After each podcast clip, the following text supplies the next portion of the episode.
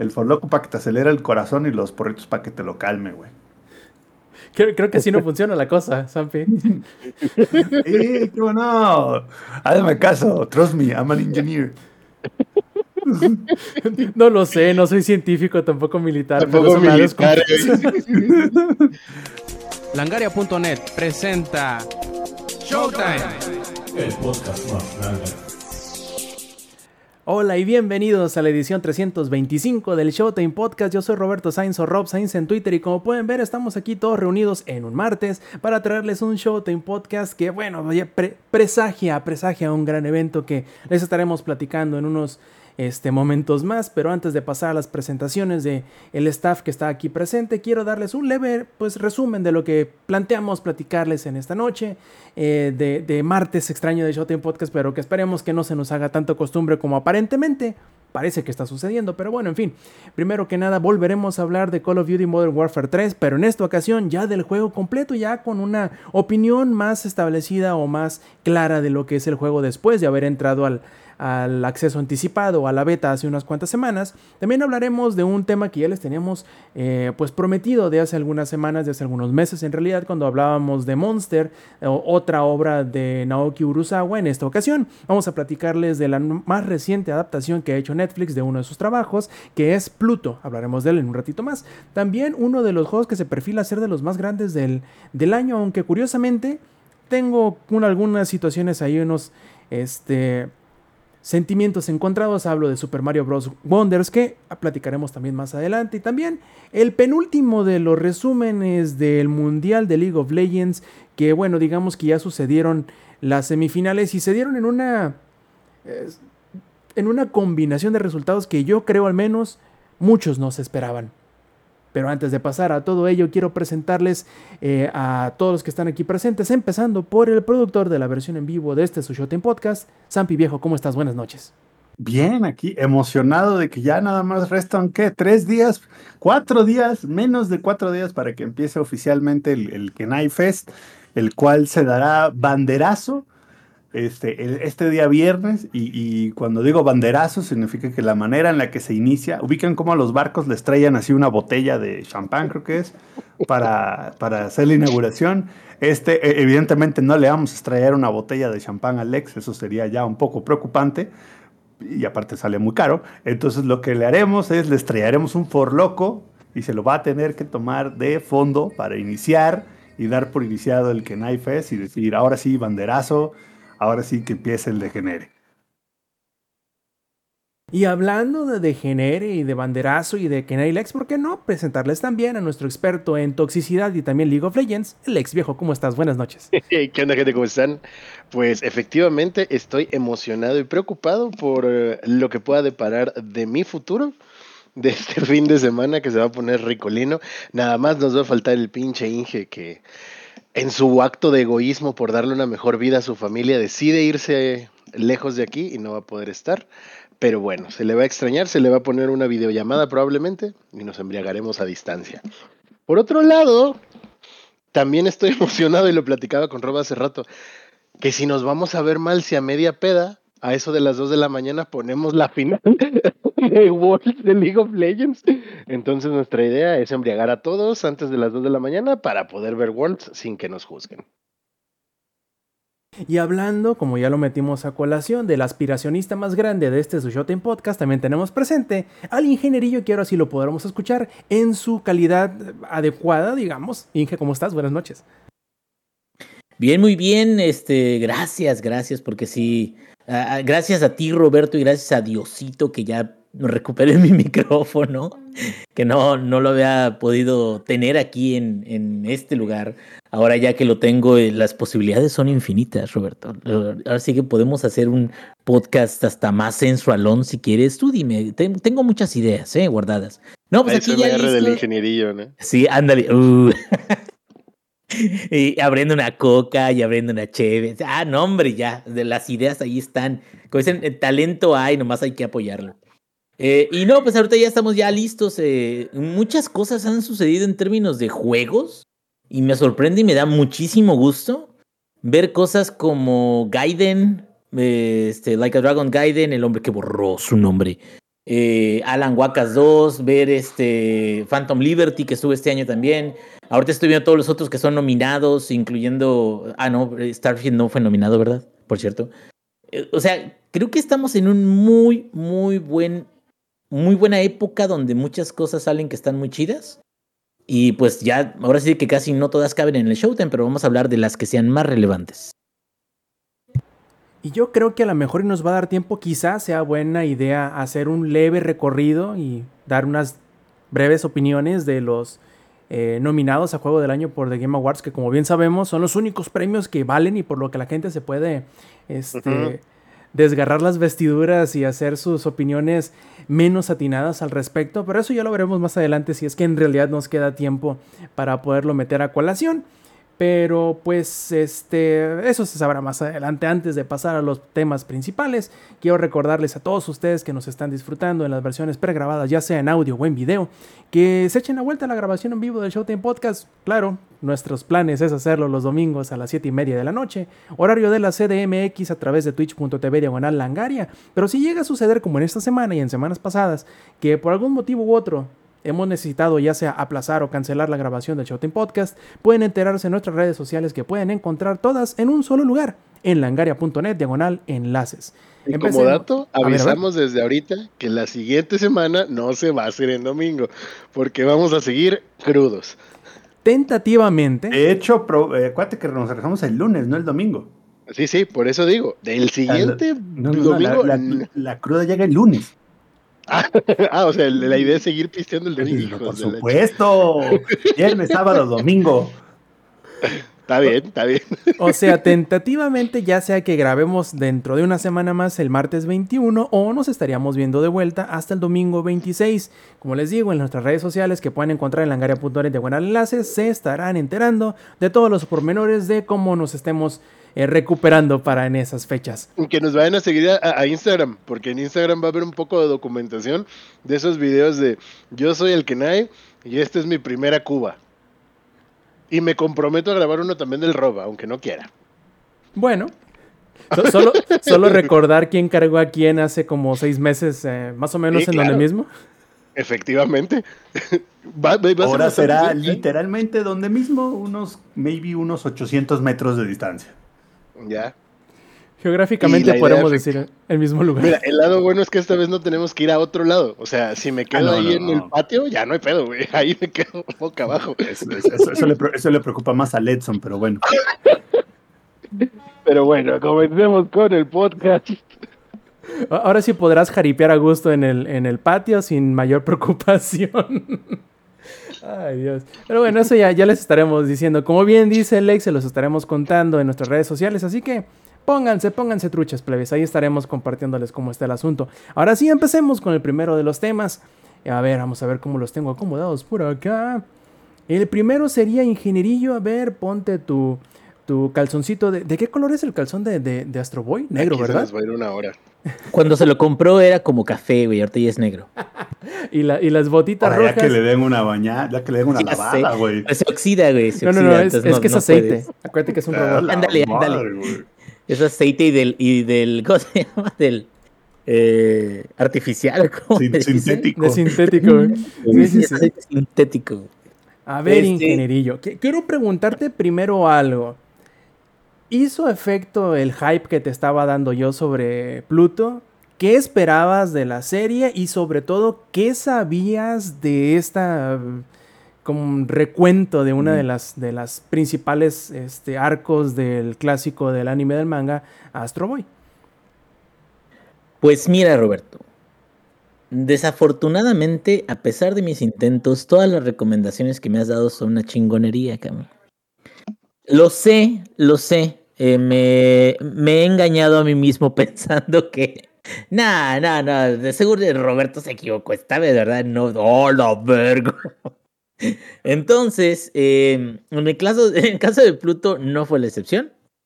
Y creo que ayudó bastante, bastante eh, el hecho de tener el, el antecedente de Monster, como ustedes saben. Este, em, también otra serie de, del mismo creador. Bueno, esta serie en particular, la de Pluto, como tú bien lo dices, está inspirada en, en un arco de, de Astro Boy.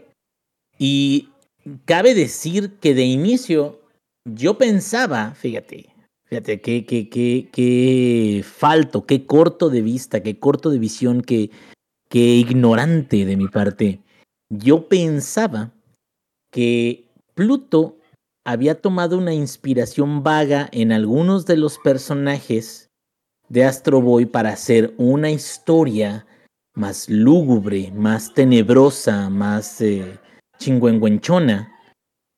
Pero, oh, qué equivocado estaba porque la inspiración va más allá que simplemente el, diseño artístico de, de algunos. Es, es prácticamente un reboot o un remake de un arco de, del manga original, cabrón, y es donde me quedé así de, de A6, porque sí hay muchos elementos que son mucho más darquetos en esta presentación, pero la, el argumento realmente es, es prácticamente, eh, es, es muy similar, tiene algunas variaciones como la guerra en particular, pero los personajes tienen incluso sus personalidades muy, muy similares también al material original. Entonces, es como. eh, eh, difiere bastante de, de medios como el que ya habíamos platicado hace un par de podcasts aquí, como el de Panucho, cómo se llama, Mentiras del, del Jarocho, o cómo se llamaba, Lies of. ¿Qué? Li- Lies of Q. El, el de Gepetto con su marioneta. Lies of. P. A ese, ese, ese. Bueno, el de Lies of P es No, inspirado. pero en era. Lies of BTS o algo así habías dicho, ¿no? O sea Sí, que porque está guapísimo. muy... Está, está hermoso, güey. Pero bueno, bueno, esa es otra cosa diferente. Pero aquí el punto es, ese medio, es un tipo de medio, que es un eh, Souls-like y lo que quieran ver, pero está inspirado muy así, nomás por encimita, con los nombres, con eh, algunos de los personajes. Eh, realmente es el ambiente, es el universo, se podría decir, muy a la ligera. No tiene mucho que ver con la, la obra original. Acá hay una gran diferencia porque la inspiración principal es, es como la historia. Eh, qui- quiero pensar que, que es hasta como un homenaje, si quieres ver.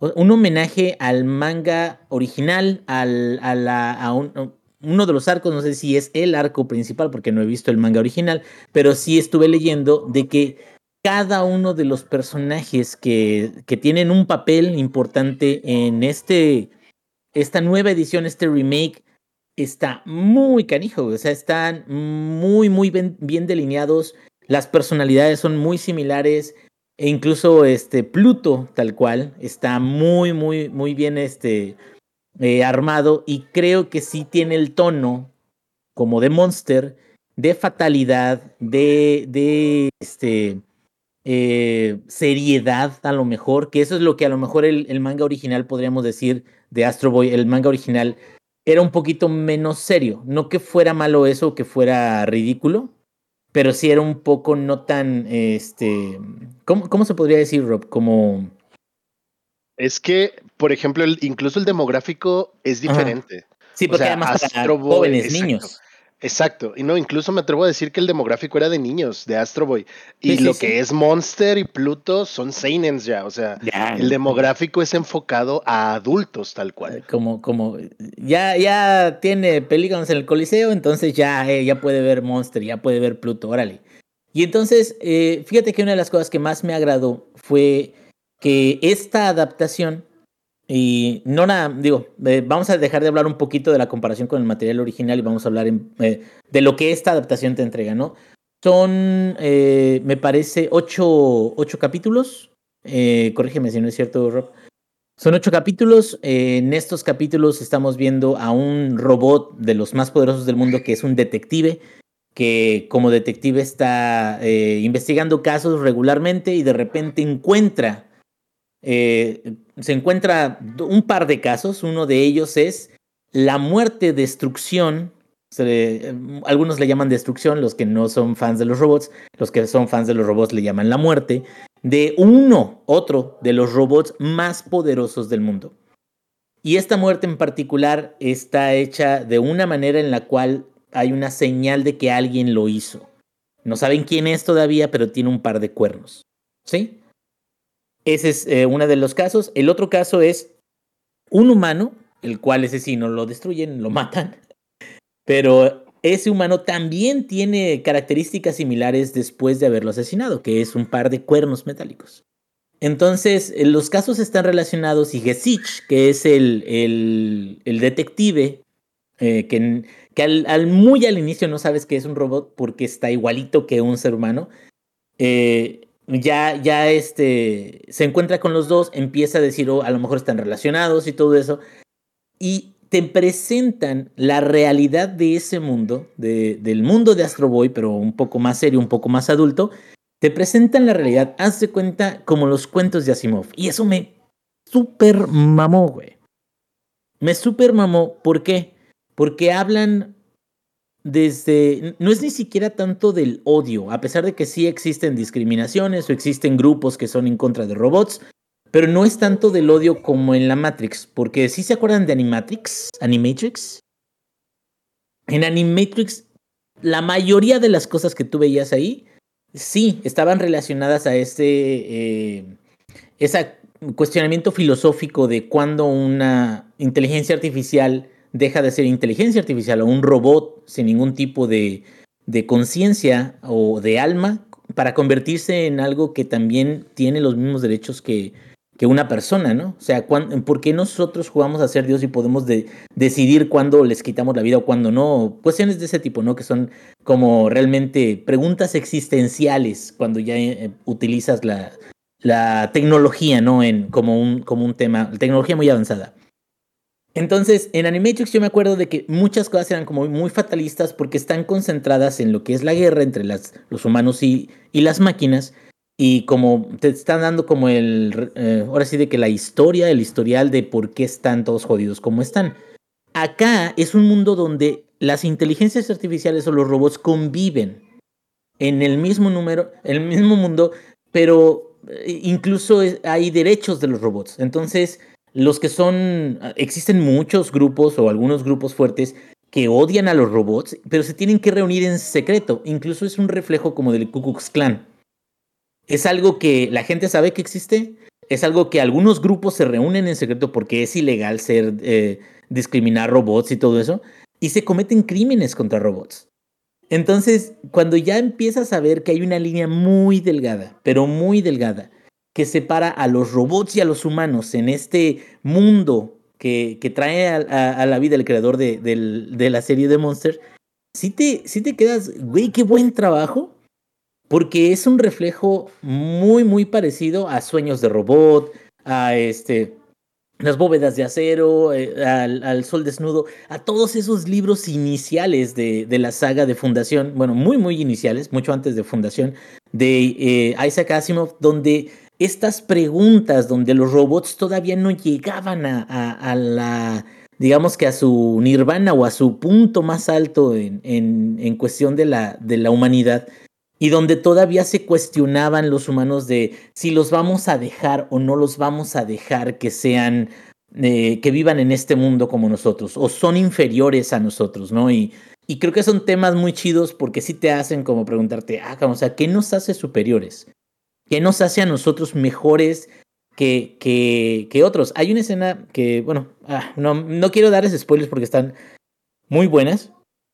Y, y a los robots incluso es ilegal borrarles la memoria. Entonces hay, hay varias escenas que tienen que ver con eso. Y hay varias escenas que están muy fuertes, muy chidas. Si a ustedes les gusta el tema de sci-fi, si les gusta el tema de, de, de, este, eh, inteligencias artificiales y todo eso, yo les recomiendo mucho. acabamos de ver The Creator, ¿no? Bueno, eh, hablar acerca de, de esa película, ¿no? ¿Es película o serie? Es película y ya está para ver en casa también y aprovechen, aprovechen. Y, eh, y acabamos de hablar de eso y son temas interesantes. Porque no estamos extremadamente lejos de ahí tampoco. No es como que estemos en, en 1900, donde es la era industrial y donde no, los robots es magia. No, ya tenemos un montón de cosas que le dan información a todo el mundo acerca de nosotros cómo somos, y puedo estar hablando ahorita de, este, ay, tengo ganas de unas enchiladas y en medio minuto giro mi Facebook y ya tengo ahí un anuncio de un restaurante que vende comida mexicana. Entonces, me quedo, ese es un pequeño ejemplo de cómo estamos siendo observados, analizados todo el tiempo, todo se nos vuelve un producto, pero la tecnología ha avanzado tantísimo que esto era impensable hace unos 20 años, ¿no? Entonces, ¿qué tan lejos vamos a llegar en los próximos 20 años? A lo mejor, no sé, todos vamos a vivir solo nuestras cabezas en unos tanques con eh, eh, formol, no sé, no sé todavía, pero creo que Pluto es un medio muy profesional, muy, muy bien animado, me gustó mucho la animación está de muy buena calidad. Eh, siento, bueno, que precisamente en favor de la historia, en favor del arco general y de todos los super robots, siento que sí se le resta protagonismo a este Tobio. Que Tobio es Astro Boy, básicamente, ¿no? ¿Pero por qué? Porque claramente es, es un tema diferente, no es como un una porra para los niños pequeños de ustedes váyanle a Astro Boy, yay, Astro Boy es el que va a salvar todo, que es usualmente como mm, se animan o cómo se cuentan las historias para niños pequeños.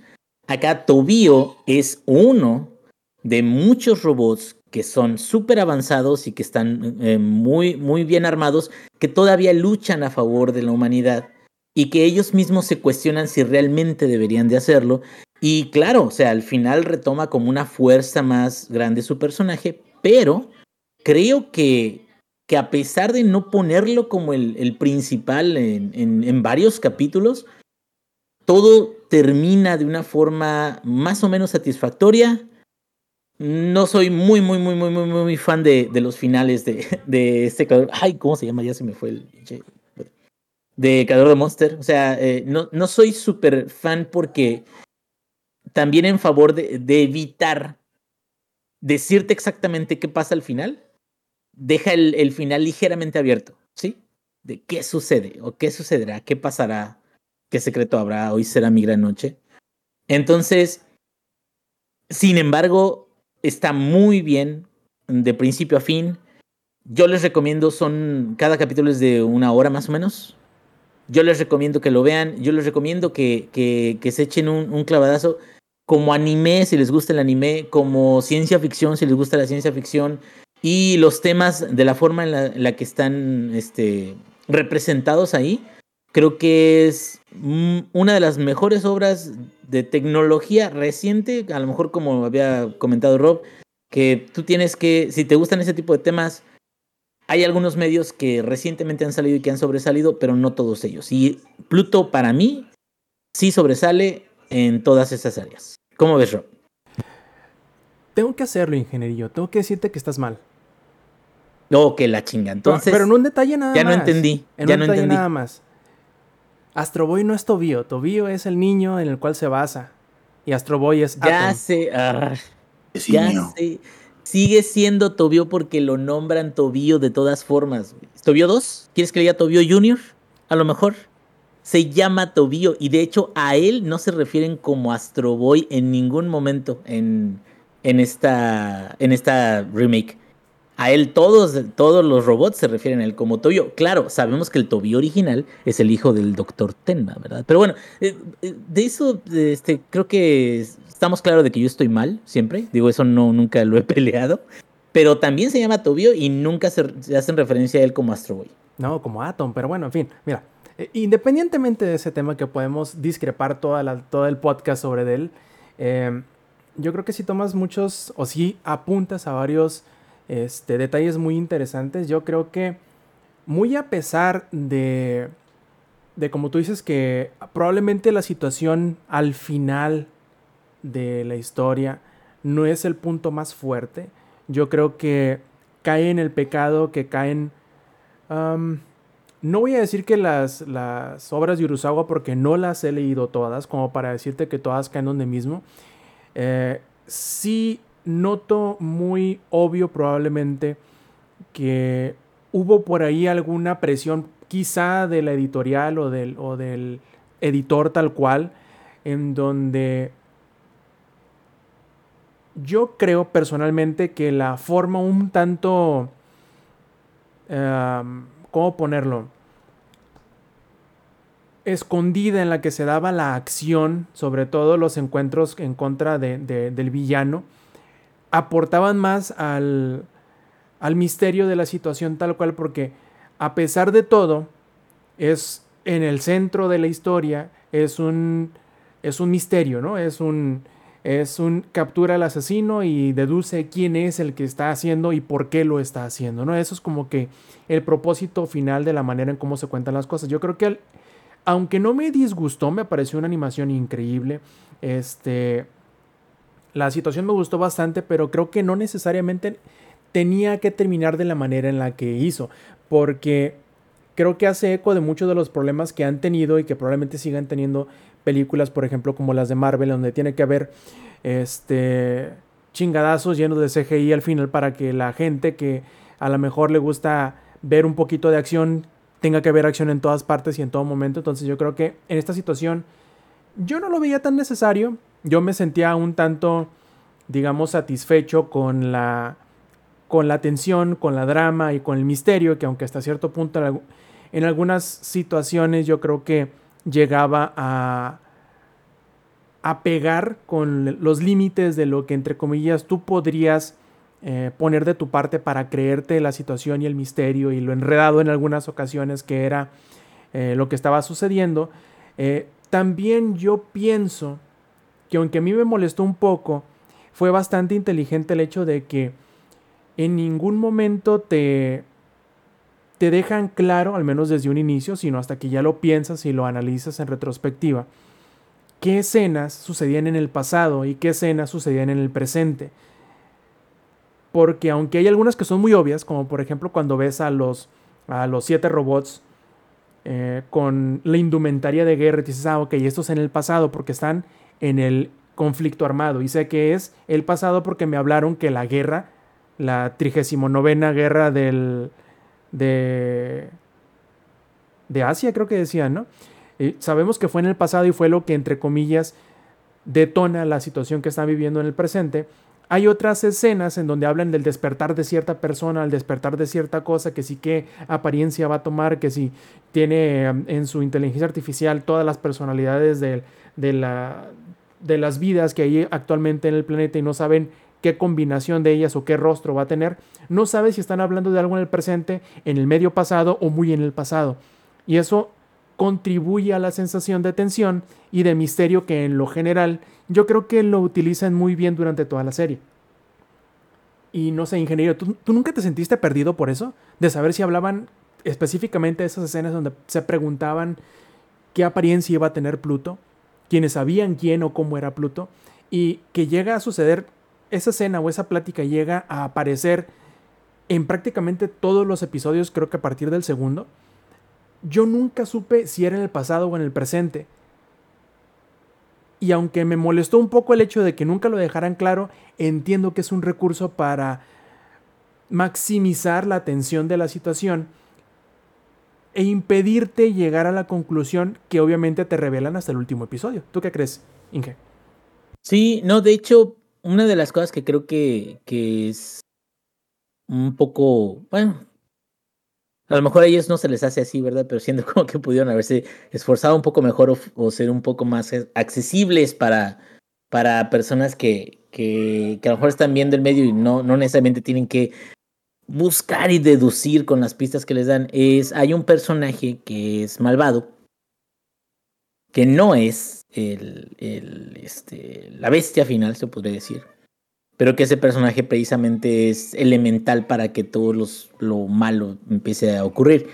Y, y, hay una parte donde este personaje tiene una característica como doble, ¿no? De, y, y, no sabes cuál es, o sea, o no sabes cómo, si, cuándo pasó, cómo pasó, o, cómo se asignó, y de hecho, como tú dices, empiezan a hablar acerca de que hay, hay una inteligencia artificial que tiene todas las personalidades del mundo y es la más chingona de todo el mundo.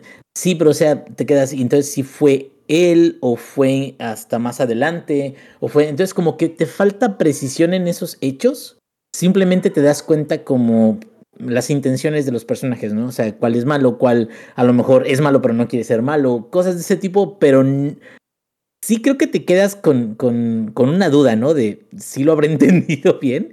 Y yo, bueno, siendo como soy, eh, partícipe de, de series como Dark Souls y cosas muy crípticas, por supuesto que terminando la serie me regresé a ver eh, las opiniones de otras personas con respecto a, la serie y tuve un poco más de claridad de qué personaje había empezado cuándo, había hecho qué cosas.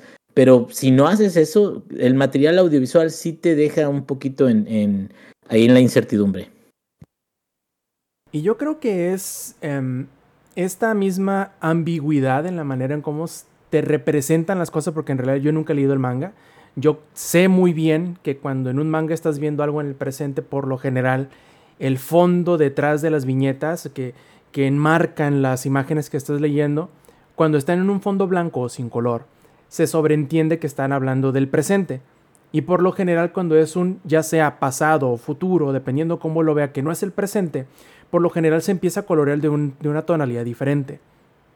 Usualmente cuando estás hablando del pasado, estás viendo un flashback, es un fondo negro. Entonces a lo mejor es más fácil de entenderlo al momento de leerlo en el material original que es el manga. Digo, no creo que sea necesariamente algo malo, es algo que a mí me causaba comezón. Y al final, cuando por fin lo entendí, dije, ok, no era nada más yo que a lo mejor no estaba poniendo toda mi atención, o no era que la cosa estuviese mal contada, sino que no te daban esa ayuda para que tú mismo llegaras a esa situación, a esa deducción, digamos.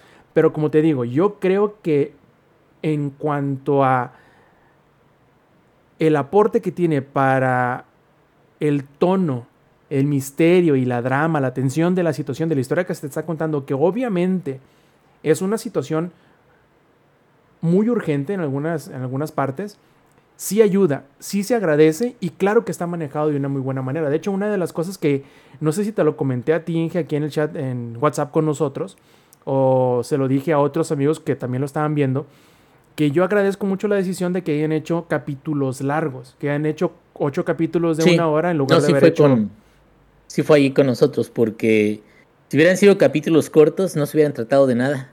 Sí, sobre todo los primeros. Temas, temas muy, muy, muy mal abarcados, ¿no? Por, porque es tantísima información que sí requieres de, de, un cierto ritmo para presentarla para que la gente la entienda, ¿no? La, la cache.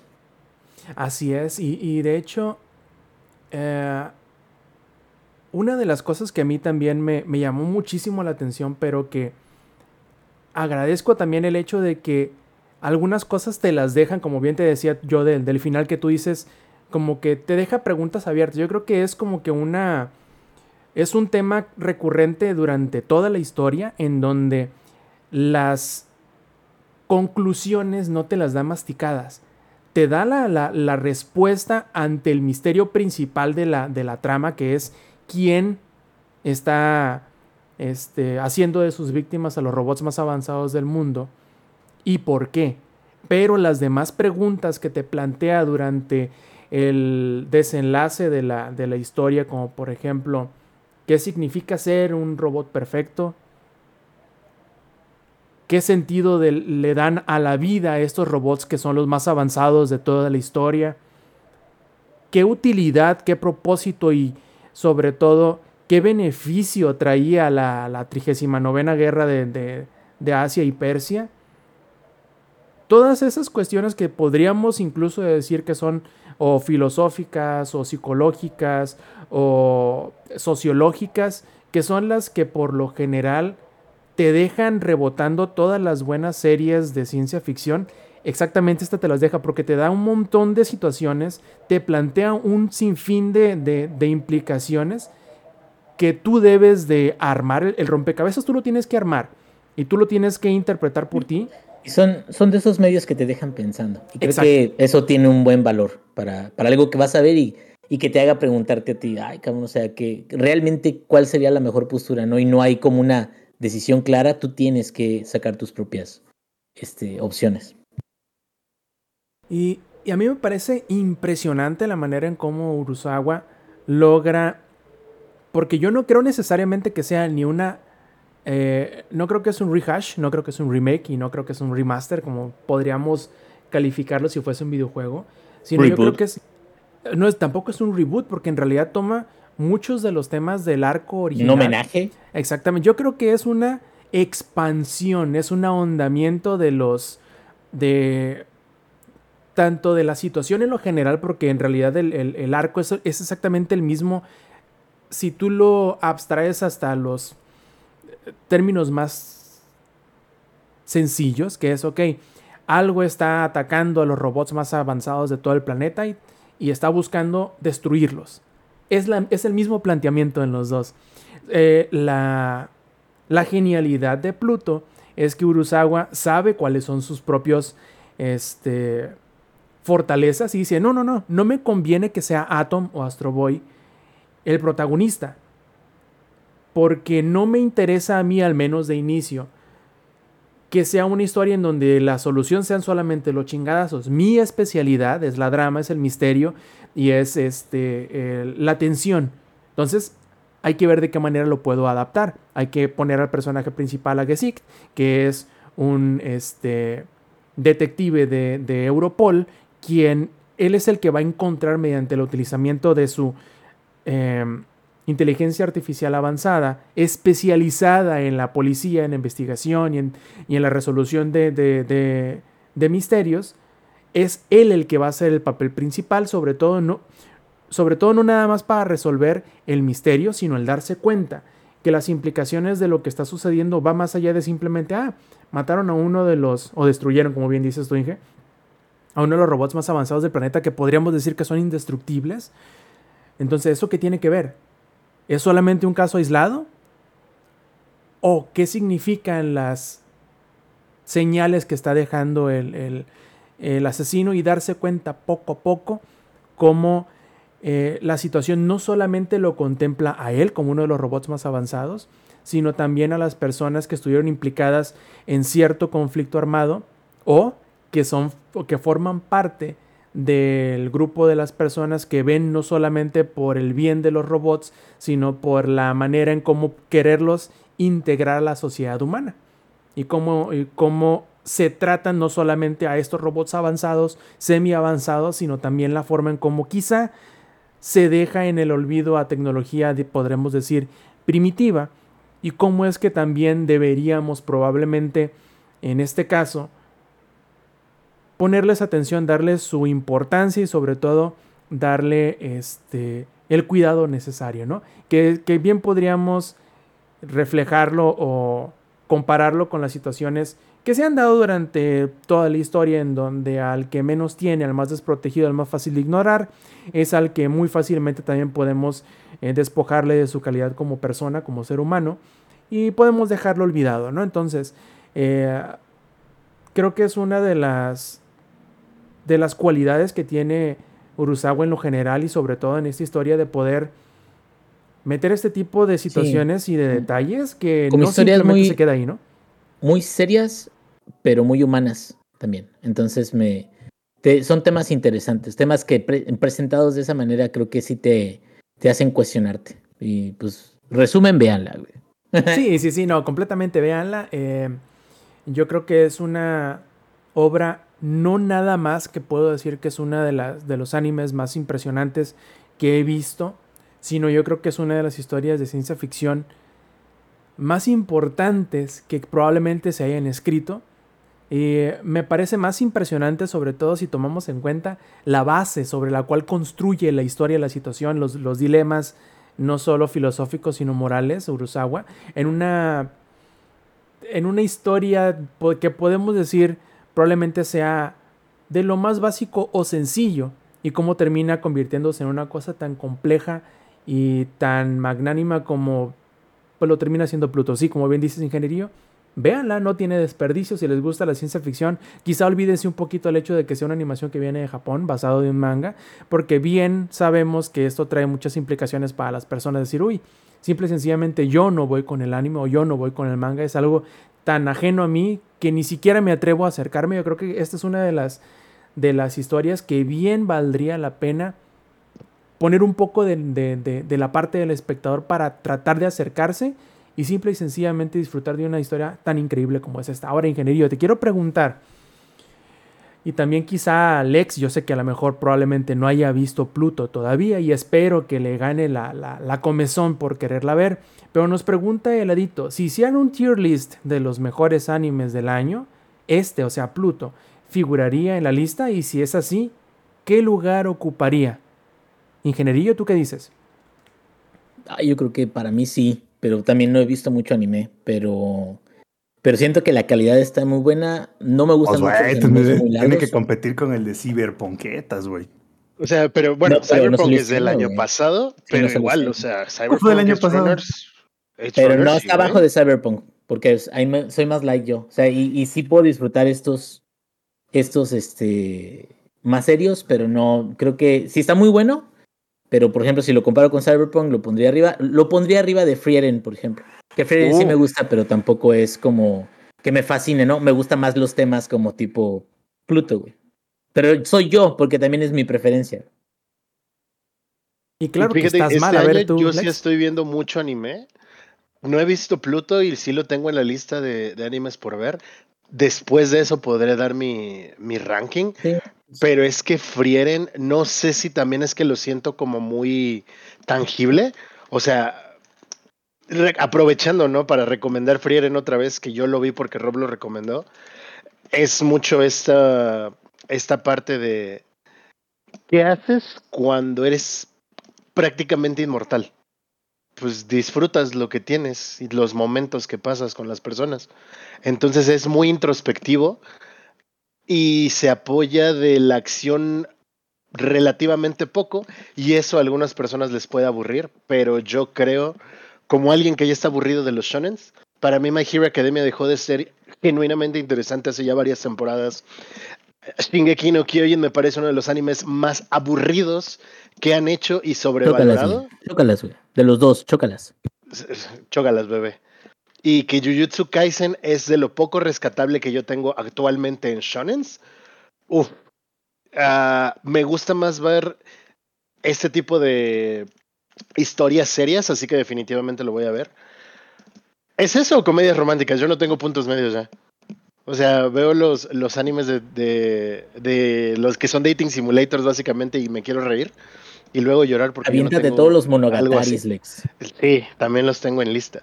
Entonces, esta temporada que he visto mucho anime, hay pocos que yo me atrevo a decir que me generan algo. O sea, como para poner en mi top 10 siquiera, que Frieren yo creo que sí lo llegaría a poner ahí, porque tiene temas muy interesantes. Es que es eso, es que es muy introspectivo y te lo, te lo pone desde puntos de vista como muy sencillos, como el de por qué quisieras tener magia para convertir las uvas a uvas amargas. Y luego suceden cosas a lo largo del anime y es como de, "Ah, no mames, güey, y te rompe el corazón. Entonces, creo que en temas de anime, ay, Cyberpunk Runners definitivamente entró en mi, en mi top 5 así muy fácil. Y bueno, ahora que estoy leyendo One Piece, pero eso es un tema aparte, o sea, creo que eso es de esos animes mangas que tienes que, que ver desde una perspectiva distinta. No sé, son muchas cosas, pero ya que vea Pluto, les estaré contando. De este año, yo creo que Frieren definitivamente entraría, porque fuera de eso, hay pocas cosas realmente rescatables. Jujutsu Kaisen, la animación es muy buena, pero pues yo ya voy al día en el manga, entonces como que muchas cosas que deberían causarme impacto ya no lo hacen por lo mismo. Tokyo Revengers está pasando totalmente desapercibido esta temporada y de nuevo, yo ya leí el manga. Entonces, muchas personas que se clavaron en temporada 1 ya no lo están siguiendo en versión anime porque ya saben qué sucede en el manga e incluso sí creo que te lo puedes saltar. Yo no he visto la temporada 2 y no estoy viendo esta temporada. Sin embargo, el manga estuvo bueno un rato y yo no lo pondría en mi top. Entonces, este año he estado viendo mucho, lo pongo difícil.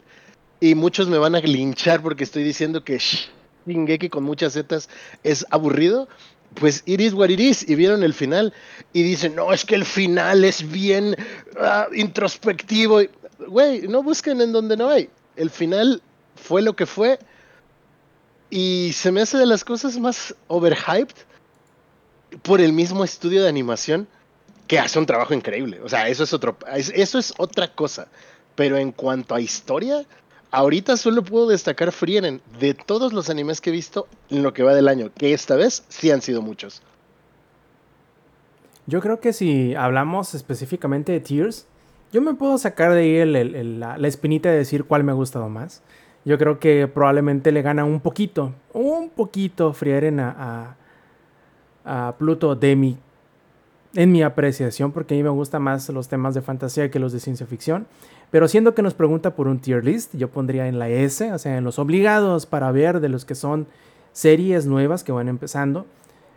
Yo sí pondría precisamente a Pluto, pondría a Frieren y pondría Overtake. Y probablemente Overtake, el, de Fórmula 1. Fórmula 4, pero sí. A Fórmula 4, bueno. Justamente. Es que todos los años tiene que ver un, anime de, deportes que es el chido. Y este año yo creo que para mí al menos... Este año no hay Haikyuu, entonces... Hasta el próximo, van a ser películas. Este, pero no, no ha habido Spokon este año prácticamente. Aunque también está MF Ghost, que es como que la secuela espiritual de Initial D. Me gusta más este Overtake y que por ahí se rumora que este actor importantísimo en la saga de Rápidos y Furiosos, cuyo nombre no recuerdo en este momento, quiere hacer un proyecto de Initial D.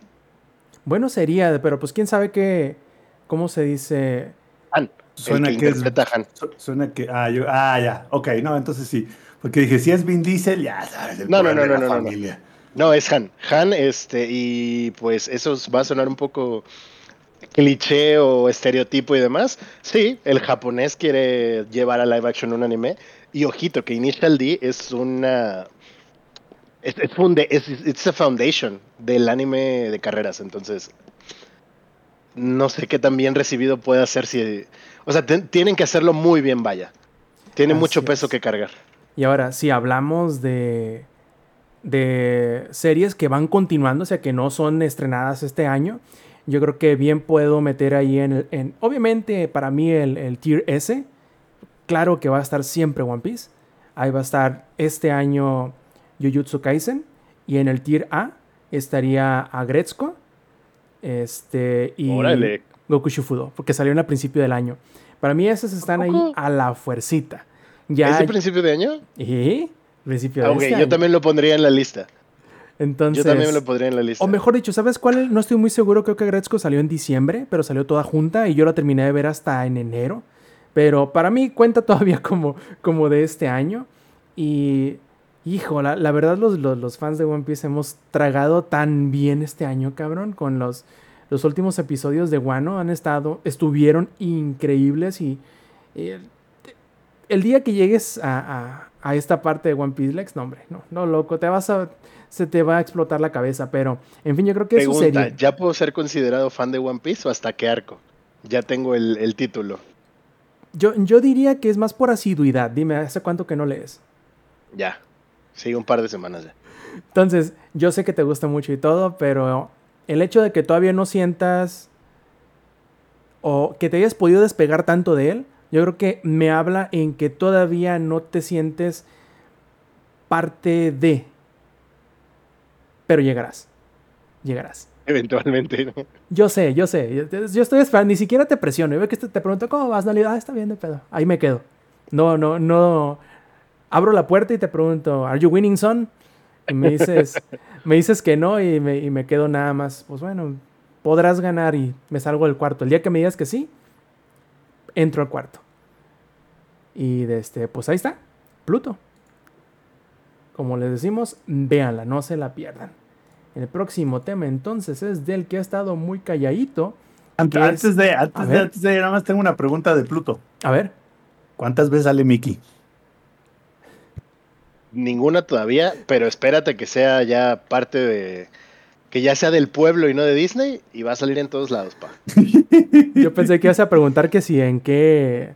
en qué parque de Disney World está el, la botarga. También, también podría ser, pero pues por eso preguntaba que cuántas veces había salido el Mickey. El, Mickey Mouse. Muy bien, Sapi. Entonces, ahora sí pasamos contigo con Modern Warfare 3, que la vez pasada que hablamos de él fue precisamente en la, ¿cómo decirlo? La etapa de acceso previo o de beta. Y ahora ya llegó y digamos que... Y creo que solté mucho veneno, ¿no? La, la vez pasada. Pues, ¿qué creen? Eso no va a cambiar esta vez. Venimos a seguir echando veneno. Es más, creo que tengo ahorita hasta más veneno que echar. que pues ya lo contra la-. Sí, por- porque aparte, no solo ya lo jugué más, porque lo jugué en las anticipado, ya jugué la campaña. ¿El DLC de 70 dólares? Ajá. Ya jugué la campaña. Y a ver, entiendo, güey. A ver, entiendo, güey, que mucha gente pues no juega Call of Duty por la campaña precisamente, ¿no? Esa parte, I get it. Entiendo que es así como el fuerte es el multijugador y todos estamos aquí por el multijugador. Esa parte, pues, pues yo la entiendo, ¿no? Pero no se mamen, güey. O sea, mínimo en otros años teníamos campañas con historias de Call of Duty, güey, con diseños de niveles.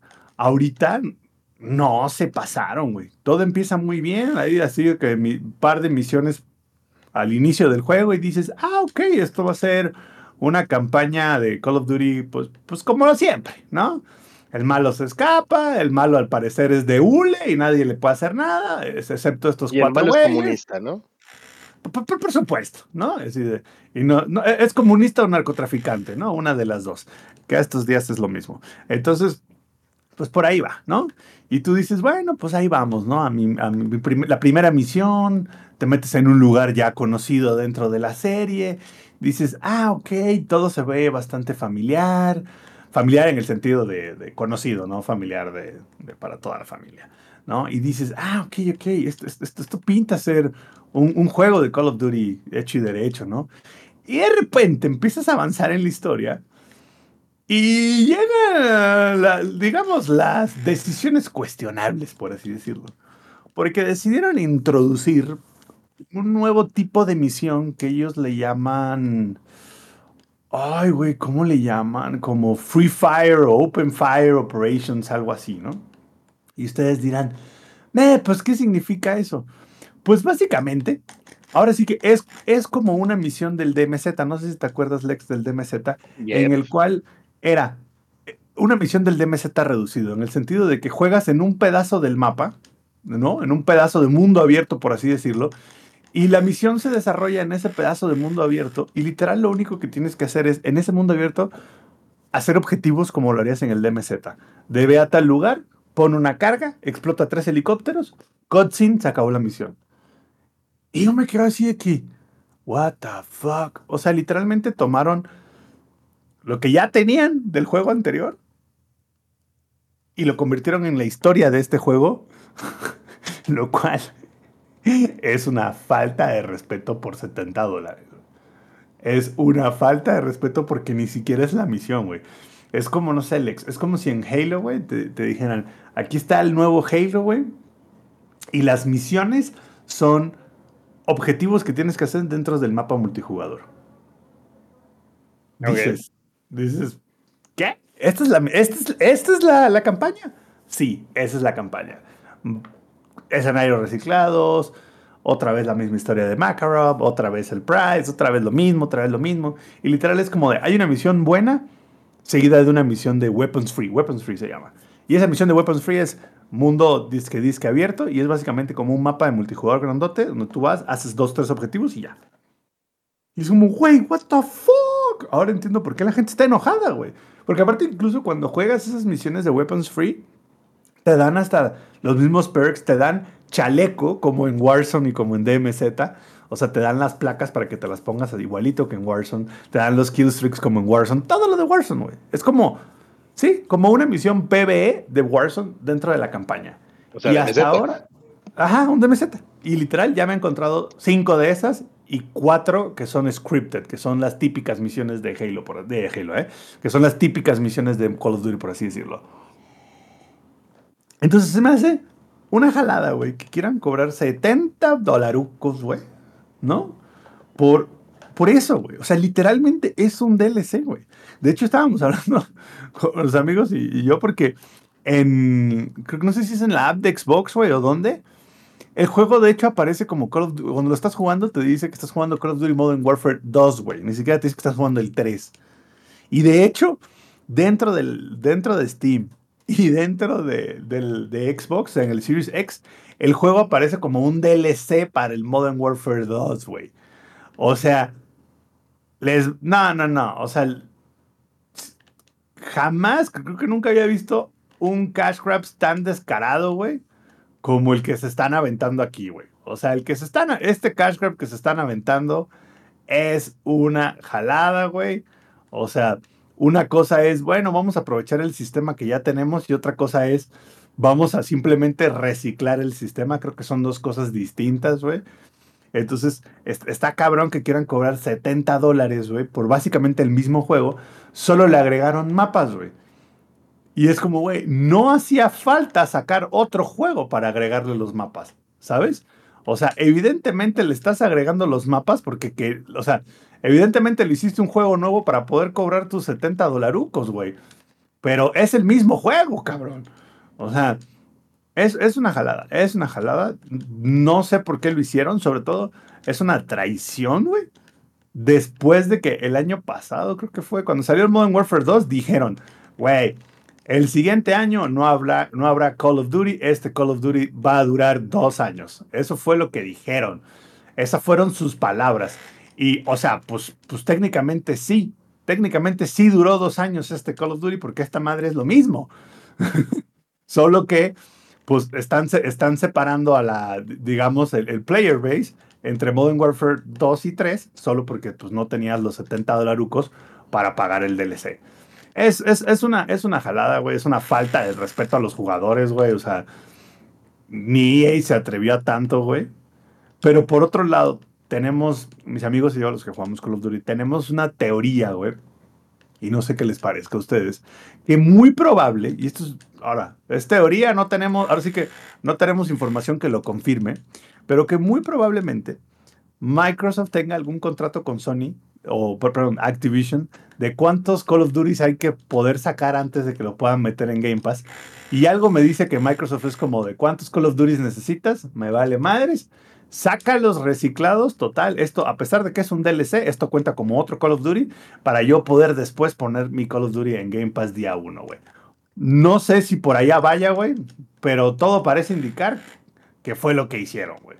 Porque realmente yo no había visto un cash grab tan descarado, güey. O sea, literalmente es el mismo juego, güey. O sea, hasta parece como el mismo juego en la app de Xbox, güey. O sea, véanse nomás ese nivel de descaro, güey. O sea, chum, zúmbate ese nivel de descaro, güey, de, de ni le cambies el nombre en el API, pues es lo mismo. A ese nivel llegaron, güey, con, con el Modern Warfare 3.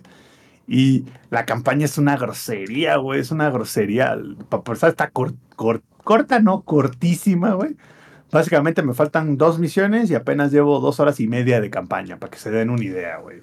O sea, nada, no, no, no. Estoy muy decepcionado con, la manera en la que están manejando este juego, güey. O sea, muy decepcionado que decidieron que, que tenían que hacer esto por alguna razón, güey. Porque aparte, ni siquiera entiendo cuál es la razón para hacer esto, güey. O sea, escapa de, de, de, de, todos mis... De mi mente escapa el por qué habrían de hacer esto de la forma en que lo hicieron. Más allá de algún tema contractual y cantidad de juegos que necesitaran sacar. Porque se los juro, se pasaron de lanza, güey. De no ser porque literal nos los dieron en la copia para el review, para hablar de él, yo no lo hubiera comprado. Yo no lo compraba. Oye, Sampi, qué, bonita Qué bonita carta de despedida les dejo Bobby Kotick a Microsoft, sí, Sí, el, el güey aplicó la de estoy en el elevador, ya me voy a bajar, déjame me echo un pedito antes de irme, ¿no? Así de que me voy a echar un pedito aquí en el elevador. Y el cabrón le dio diarrea, güey. O sea, le dio diarrea dentro del elevador, se limpió las manos en la pared del elevador y después se salió del elevador. A ese nivel fue el desmadre que nos dejó, que dejó este güey. Realmente. Y aparte, creo que salió en algunos medios, reportaron, güey, que, que, que, los desarrolladores sí tuvieron un crunch time porque lo desarrollaron, ¿qué? En menos de 12 meses, una madre así, güey. O sea, y se nota, güey. Se nota que lo desarrollaron en menos de, 12 meses, güey. Porque literal, es the same fucking shit. Creo que fueron 16 meses, algo así. Y ¿sabes qué es lo más curioso del asunto? Que probablemente la próxima semana o el próximo podcast vayamos a hablar de Like a Dragon Gaiden, que fue desarrollado en 6 meses. Y van a notar la diferencia de, de tono del que hablamos de él. Y 6 meses, cabrón. Porque yo creo que la diferencia de tono va, va, va, a venir de que eh, el, el- like, a, Like a Dragon es from Gaiden. ¿Cómo es que se llama, Prum? Like a, like a Dragon Gaiden, the man who erased his name. Bueno, eso. Este, eh, básicamente, ese juego, probablemente lo que el ingenierillo nos dirá es que hay un montón de cosas nuevas, güey, y que no, y que avanza la historia de, ¿cómo se llama? Ryu Katakurokuru, ¿cómo se llama? De ese güey, o sea, eso es lo que nos va a decir el Inge. No nos va a venir a decir, güey, al Chile este es el mismo juego que habían sacado hace seis meses, solo le cambiaron el nombre, con otra skin, y ahora están cobrando 70 dólares por él. No, Dudo. pero a ver, es el, es el meme de Bob Esponja, güey. De cuando Bob Esponja se toma todo el tiempo para hacer una, una cangreburger y le tapa los pepinillos con la, con la lechuga. Eso es Like a Dragon. A diferencia de lo que está haciendo Activision, de producir en masa y, híjole, a mi gusto, sigue siendo, es como un FIFA o un Pokémon. Oh, peor, ahora- porque ahora Pokémon este- empeora con el paso de los años. E- Este no, es que ahora, ahora sí Call of Duty es el nuevo FIFA, güey. O sea, estamos hablando de cambios año contra año, nivel FIFA, güey. De ahí te van mm, 2.800 pesos más, 70 dólares más. ¿Y qué es lo nuevo? El roster, güey. A ese, o sea, estamos en ese nivel, güey. O sea, realmente es ese nivel. Porque de hecho, ahora sí que, fun fact, el, el- el pase de temporada actual toda- todavía lo puedes jugar y desbloquear dentro de este. Porque ya le hicieron que el pase de temporada sea entre. Dijeron, no, vamos a hacerlo para que tu avance de Modern Warfare 2 se pase a Modern Warfare 3. Güey, porque saben que sería una jalada si no. Saben que sería todavía un insulto mayor. Al- de por sí ya es un insulto. Si hacen eso, sería el doble de insulto. Así se ¿Me estás diciendo que esto es Overwatch 2 all over again? Claro, claro, claro. Es Overwatch 2 all over again, güey. Y hasta más caro, porque creo que Overwatch 2 mínimo no costaba 70 dólares. Sí. No, Overwatch 2 era gratis. Ah, bueno, este es peor. Nada más porque- empezaron a vender todo. Ah, no, bueno, por supuesto, pero, básicamente tú podías jugar sin comprar absolutamente nada. Sí, claro. Aquí, aquí es o pagas los 70 dólares o no puedes jugar los mapas nuevos y te separan de tus compas, güey. La única manera de jugar con tus compas es si estás en Warzone. Si estás en multijugador y tus compas están en el 3, tú no puedes jugar el 3 porque tienes que jugar el 2. Este, y lo único que hicieron fue, um, que eso sí lo vamos a aplaudir a Halo, es que trajeron los mapas clásicos, los que todo el mundo quería. Y Halo lo hizo gratis, no cobró 70 dólares por traer los mapas clásicos. Porque aparte se jactan, güey. Se jactan de. Yo te- no, y es que incluimos los mapas este, más jugados del, del Modern Warfare 2 y del Modern Warfare 3 clásico. Y este, no, y aparte este, trajimos de vuelta el, el, el sistema de perks clásicos, que güey, es como, güey, nunca debiste haberlo quitado, güey. O sea, ¿por qué lo quitaste para empezar? ¿No? Empecemos por ahí. ¿Por Para volver a ponerlo en futuras ediciones. Exactamente, güey. Entonces lo que estábamos haciendo de broma es que es así de que, güey, seguramente ahorita en el siguiente Modern Warfare lo van a quitar para volverlo a poner en el otro. Muy decepcionado, muy decepcionado. No se lo compren si ya tienen el 2. Si no tienen el 2, eh, pues es Call of Duty, es divertido. Es lo mismo de siempre. Está hecho un cagadero porque ahora hay armas combinadas del Modern Warfare 2 con el Modern Warfare 3. Pero pues no vale la pena. Si ya, si ya tenías el 2, no vale la pena comprarse el 3. Es una burla, güey. Es una burla. Mejor digan, ¿saben qué? No van a tener mi dinero. Malditos descarados.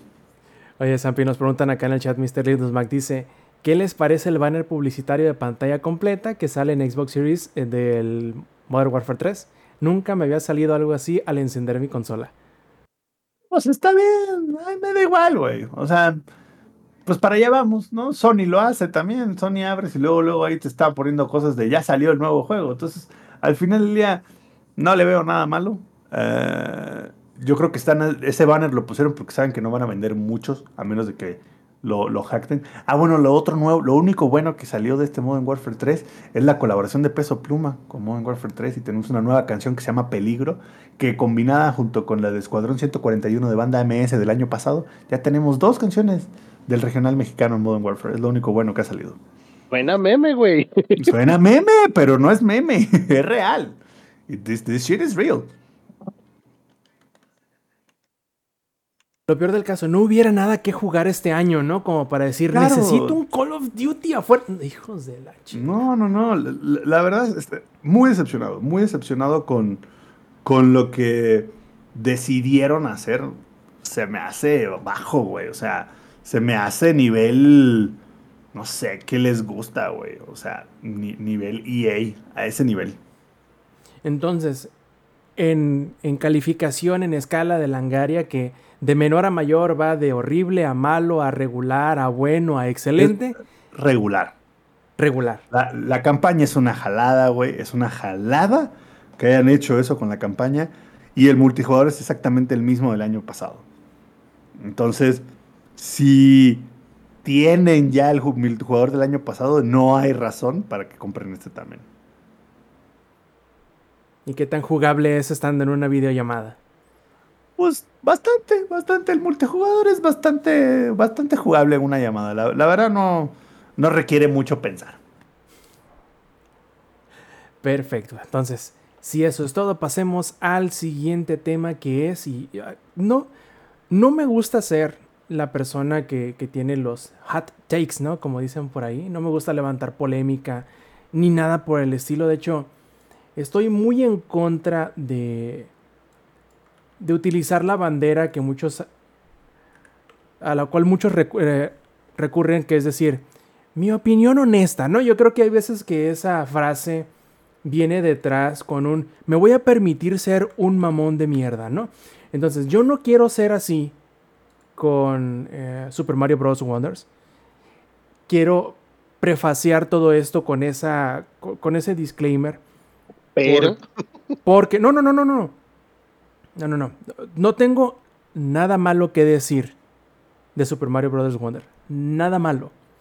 Y de hecho, al, al pensar después de haberlo terminado, al ponerme a pensar cómo catalogo y dónde pongo a, Super Mario Bros. Wonder, estoy en una situación muy similar a lo que me pasó con Kirby. Pero estoy del otro lado. ¿A, qué voy? A mí Kirby este, The Forgotten Kingdom me gustó un chingo.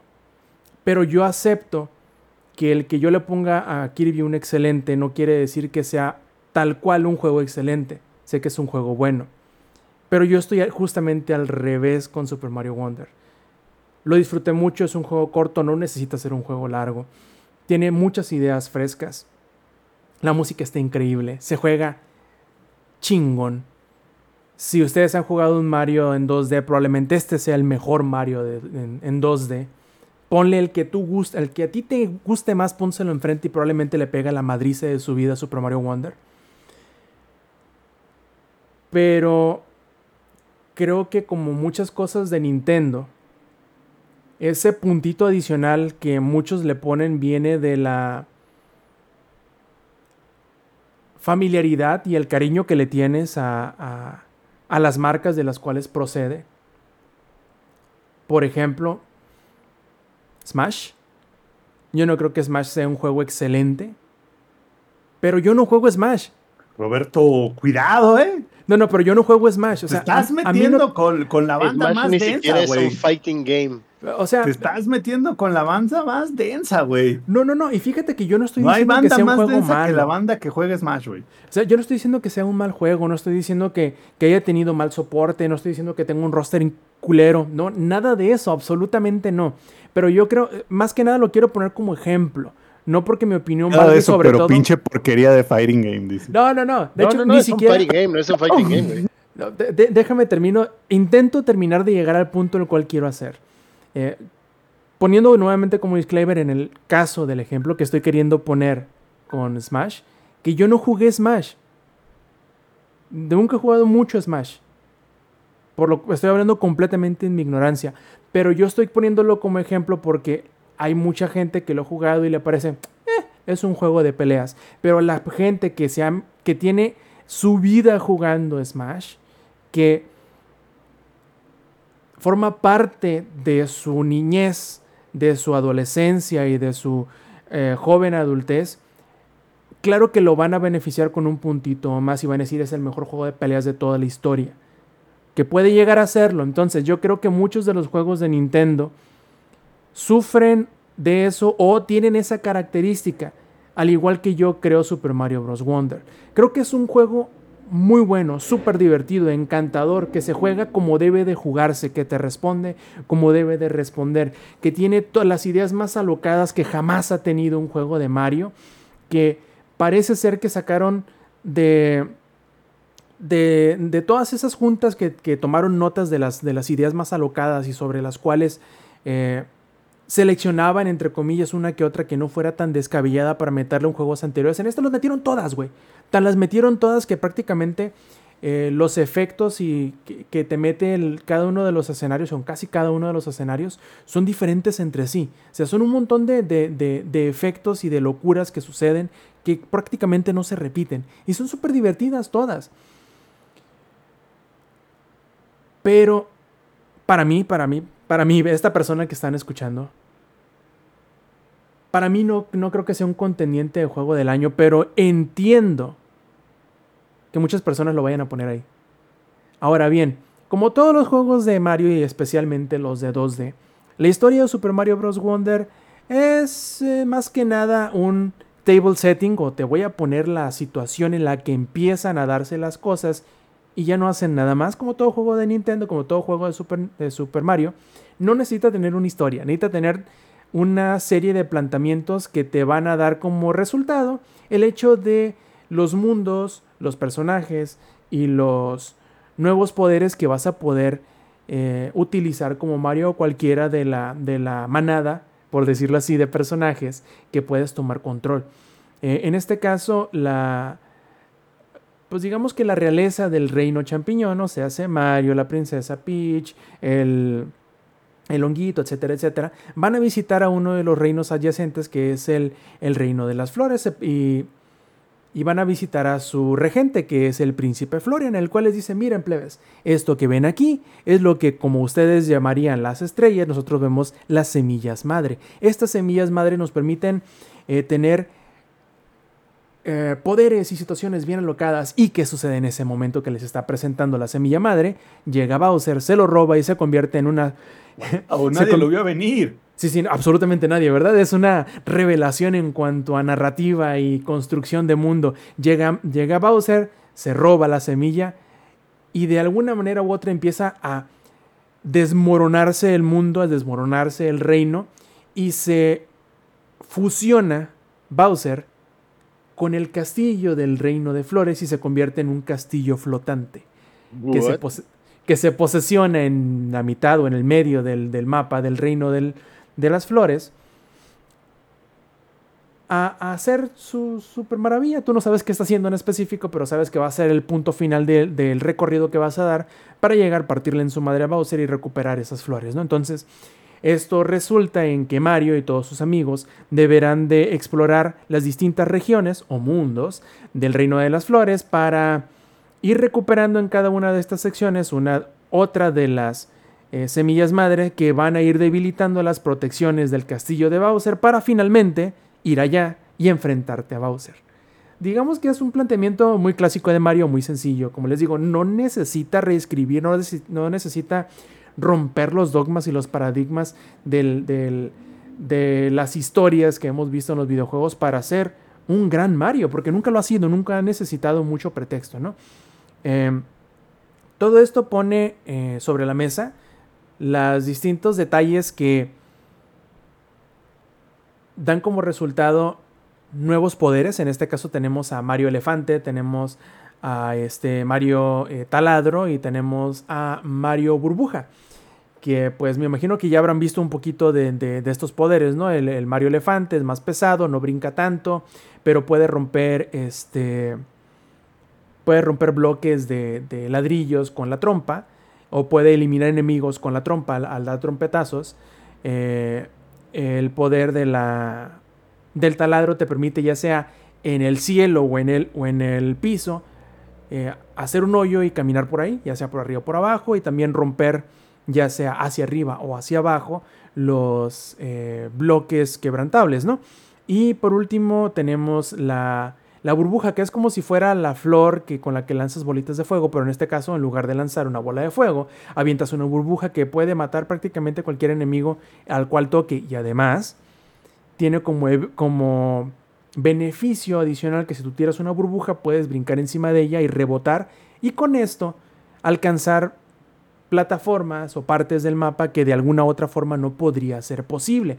Pero no solamente queda ahí las nuevas adiciones, las nuevas eh, situaciones que puedes dar. Por ejemplo, como te acompaña a ti y a cualquiera otro el príncipe Florian, eh, debajo del, del, en el caso que fueses Mario, eh, debajo del sombrerito de Mario, te permite equiparte uno de distintos emblemas que modificarán la manera en cómo juegas. Por ejemplo, te permitirán dar un salto más alto, te permitirá este, ser mejor o más ágil al momento de rebotar en las, en las paredes, o te permitirá, eh, si caes en un agujero, en lugar de morir, te, te, escupirá el agujero de vuelta, o al momento de acercarte a algún secreto brillará. Son diferentes efectos que te permitirán personalizar la experiencia de juego para que puedas tú cubrir las...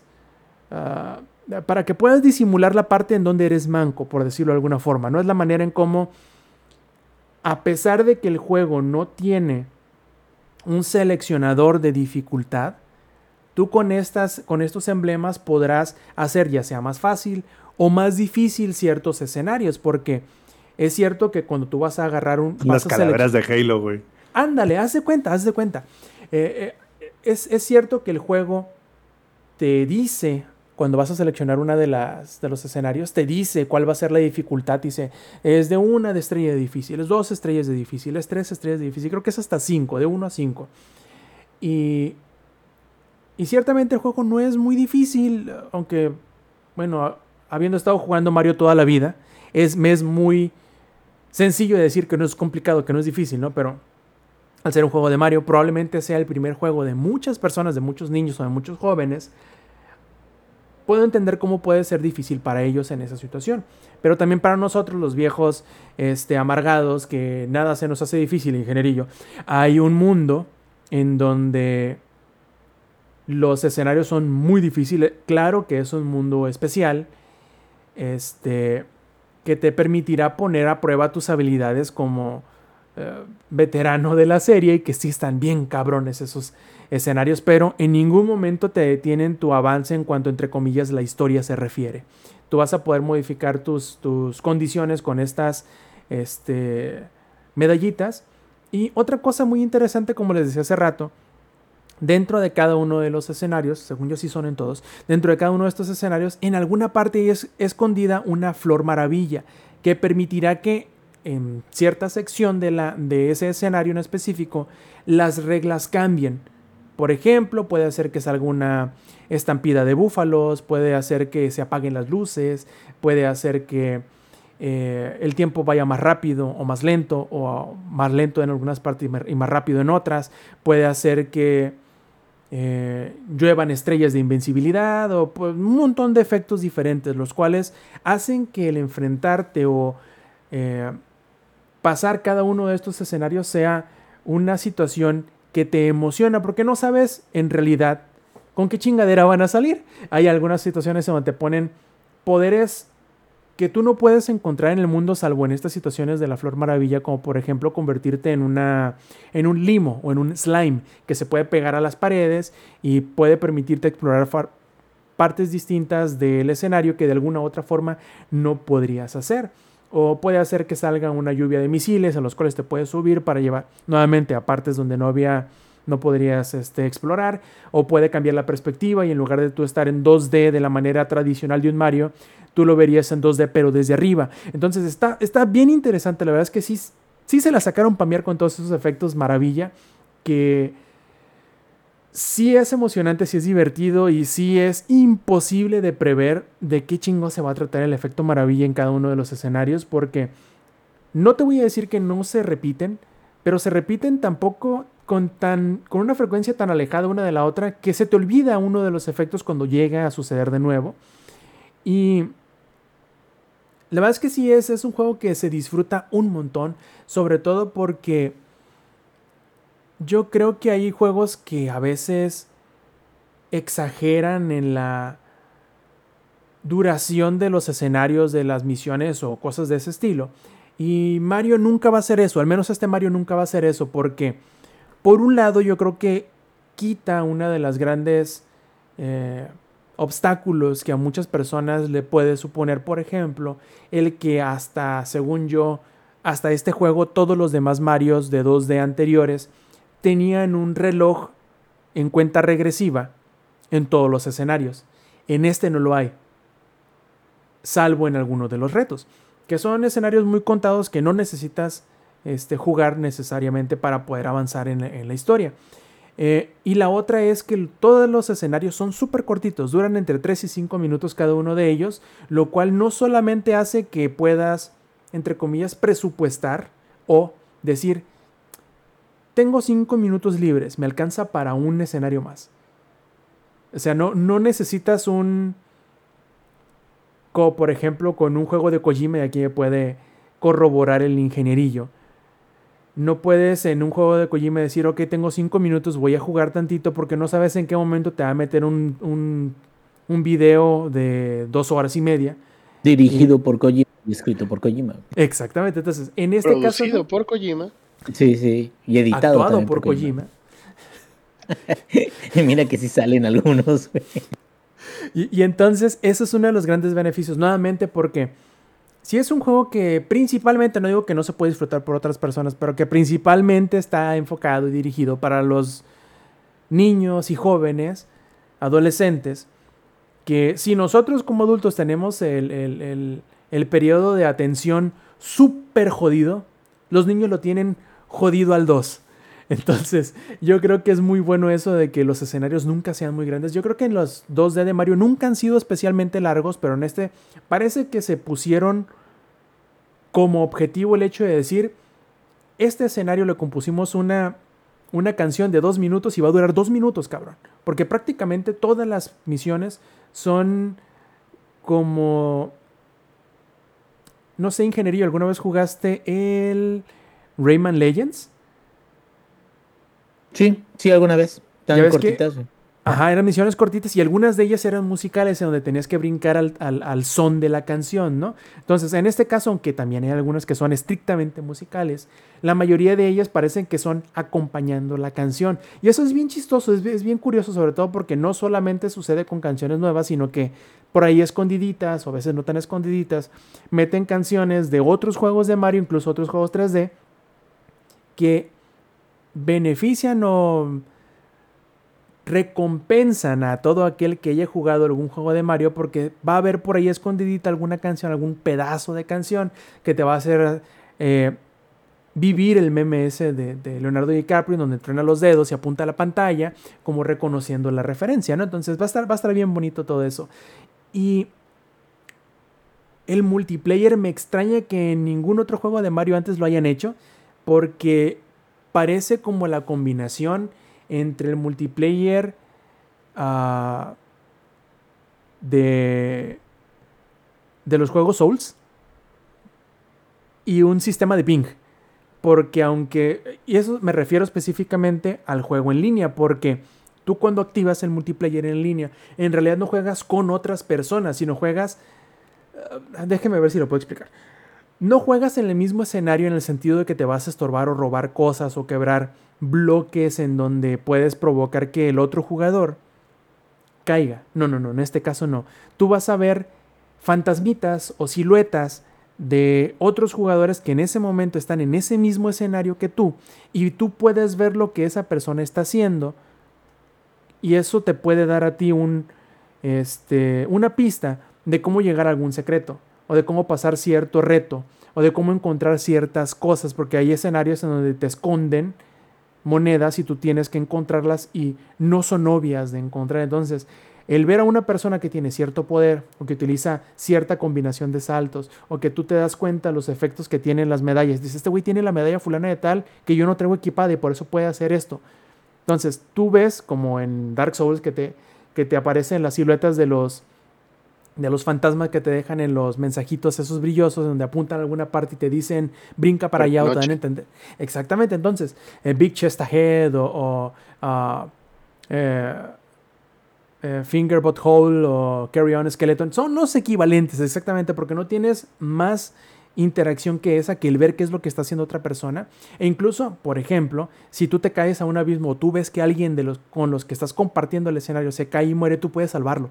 Puedes evitarle que pierda la vida y que tenga que reiniciar el, el, el escenario. Entonces está súper chido toda esa integración que yo no sé cómo no lo habían hecho antes.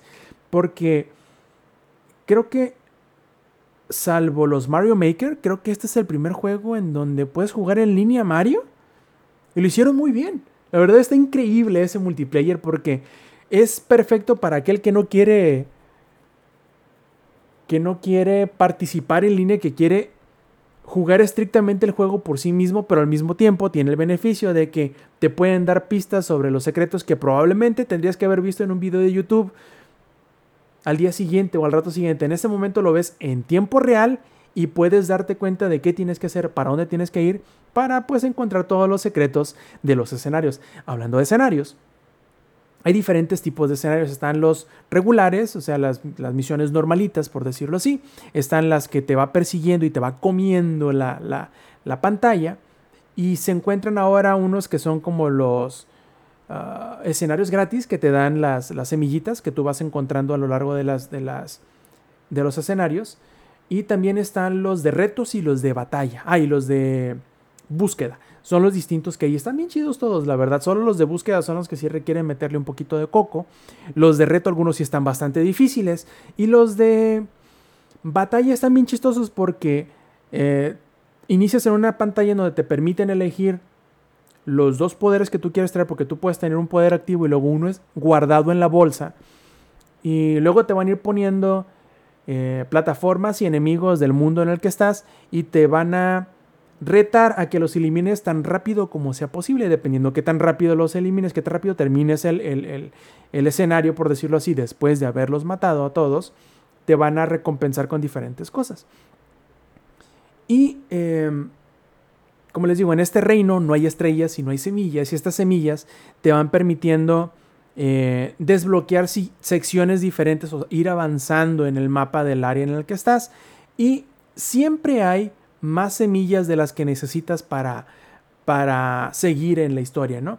Claramente el hecho de que hay un montón de cosas por, por encontrar, secretos por, por, por buscar y cada escenario tiene, por ejemplo, dos semillas, una o dos, casi siempre dos, y luego te marca qué tan alto, o mejor dicho, en, cuál escenario sí y en cuál escenario no, llegaste hasta lo más alto del asta al finalizar el, el, el, nivel para que te pique o te dé comezón y el, decir, este escenario no lo tengo completo, tengo que volverlo a jugar y hacer algo diferente.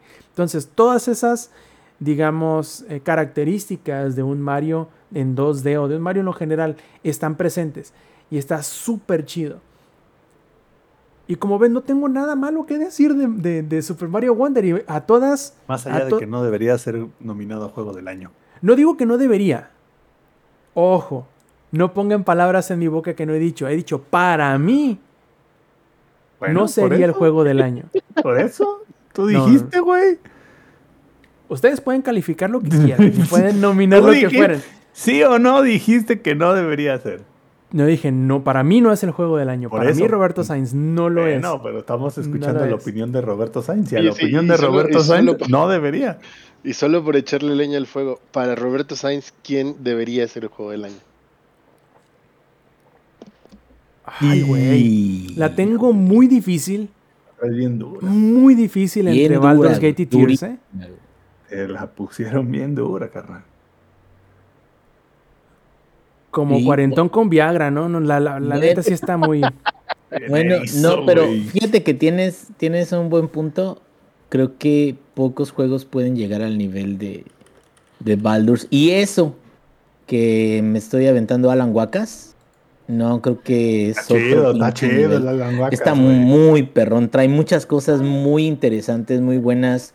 Me gustan mucho, por ejemplo, como dices tú, Sams, de los finales con una canción alusiva que está perrona, hasta como... el, espacio de la mente de Saga está bien chingón. O sea, hay cosas muy buenas, pero aún así, no, es que es un monstruo Baldur's, güey. Baldur's es otro...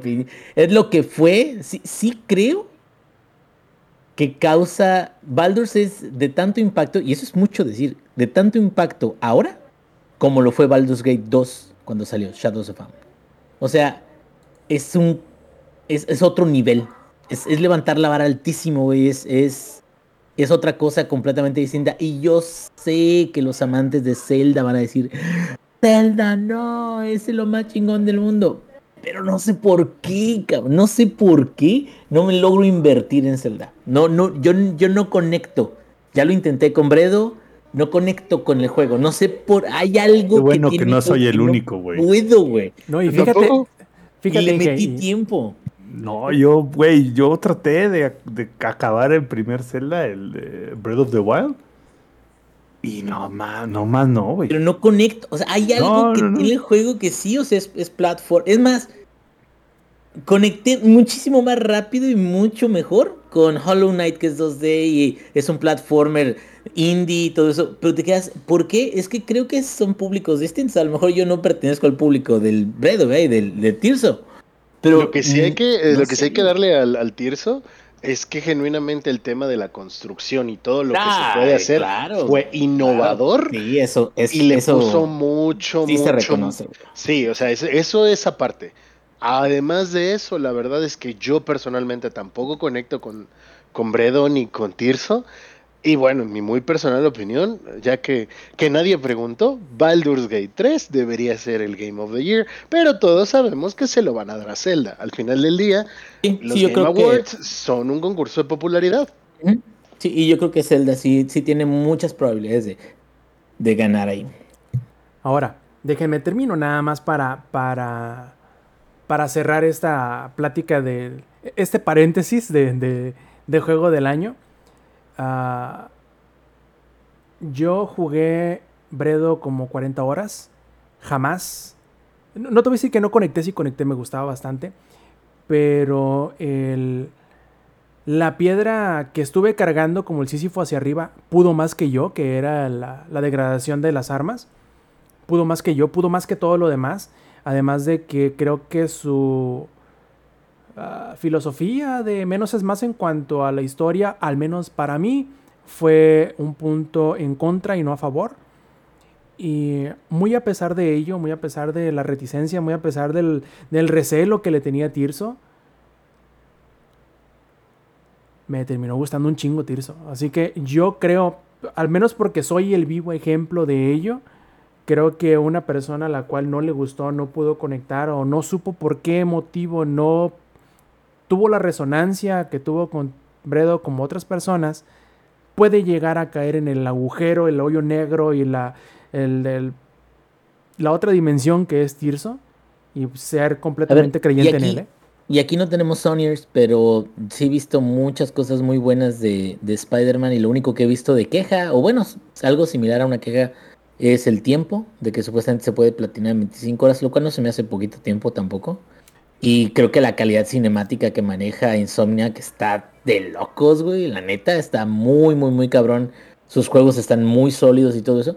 Pero no sé, güey, si para mí eso es. No, no, güey, no. No, o sea, es, como si me compararas un mundo y ya sé que van a decir, ay, otra vez que esa mamada. Pero es como si compararas cualquier este juego de mundo abierto con, con Red Dead, o sea, no, güey, o sea, y claro que invirtieron millones y millones y millones en que saliera como salió. Y yo creo que Baldur's Gate es un trabajo de muchas iteraciones del Arian. Muchas bien hechas, primero. Y donde el ajuste de las reglas de Dungeons and Dragons, que ya integran además em, este, elementos ambientales, que creo que eso no se había visto mucho en juegos específicamente con reglas de Dungeons and Dragons. Porque eso lo sacó el Arian. Bueno, no es que no lo, no lo, haya utilizado antes, sino que eh, ahorita ya es más como de regla, si me entiendes, como unas reglas específicas que se alineaban con Baldur's Gate en lugar de, de, Divinity. Pero, güey, es que qué, qué pasada, o sea, qué personajes, cada uno está vivo tal cual.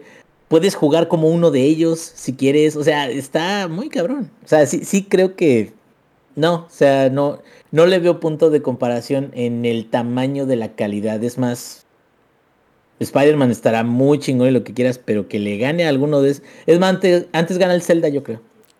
Checa, checa, checa, checa cómo voy a cómo voy a tirar el lazo y voy a devolver la, eh, el tema en el que estábamos que se nos estaba queriendo salir del corral.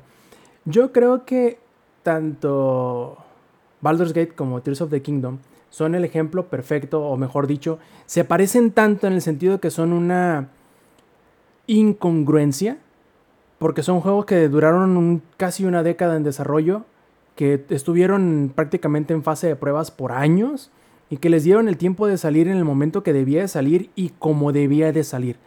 De la misma manera que yo creo que Kirby de And the Forgotten Kingdom y Super Mario Bros. Wonder, yo creo que también son muy comparables, al menos para mí, en el sentido de que son dos juegos que están sentados encima o están parados arriba de la frontera, al menos yo creo, ¿no? Que divide un juego bueno y un juego de excelente. A mí, por el cariño, por la acididad, por la nostalgia, por todo lo que tú quieras ponerle de Kirby, para mí por eso pasó al excelente. Pero Mario no, porque no le tengo la misma nostalgia o el mismo cariño.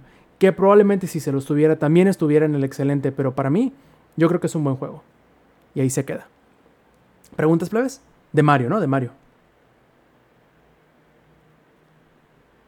¿No? Perfecto. Ningún juego de Mario ah, debería ser Game of the Year, el mismo juego de siempre. Mm, podríamos decir que sí, es un punto muy válido, yo lo entiendo, de hecho hasta cierto punto a veces lo pienso así, pero, ¿sabes qué otro juego también es el mismo con el paso de los años y parece ser que incluso... no, pero no gana, pero ni en los escupitajos, güey. Buen punto. No, es ni el mejor shooter de entrada, güey. Pokémon, güey. Pokémon, güey.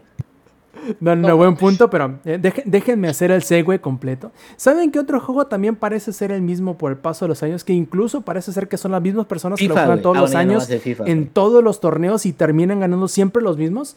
Pues es League of Legends y obviamente ahorita está pasando el Mundial, del cual nos va a dar un resumen de la semana que es Lex 4, el equivalente a las semifinales de este pues no sé, cuaresma que ha sido el Worlds 2023, porque no mames, cabrón, ya que se acabe, por favor y va a acabar de la mejor manera posible. Lo digo aquí de una vez, porque si no sucede de esta forma, yo no tengo razones para seguir sobre la tierra.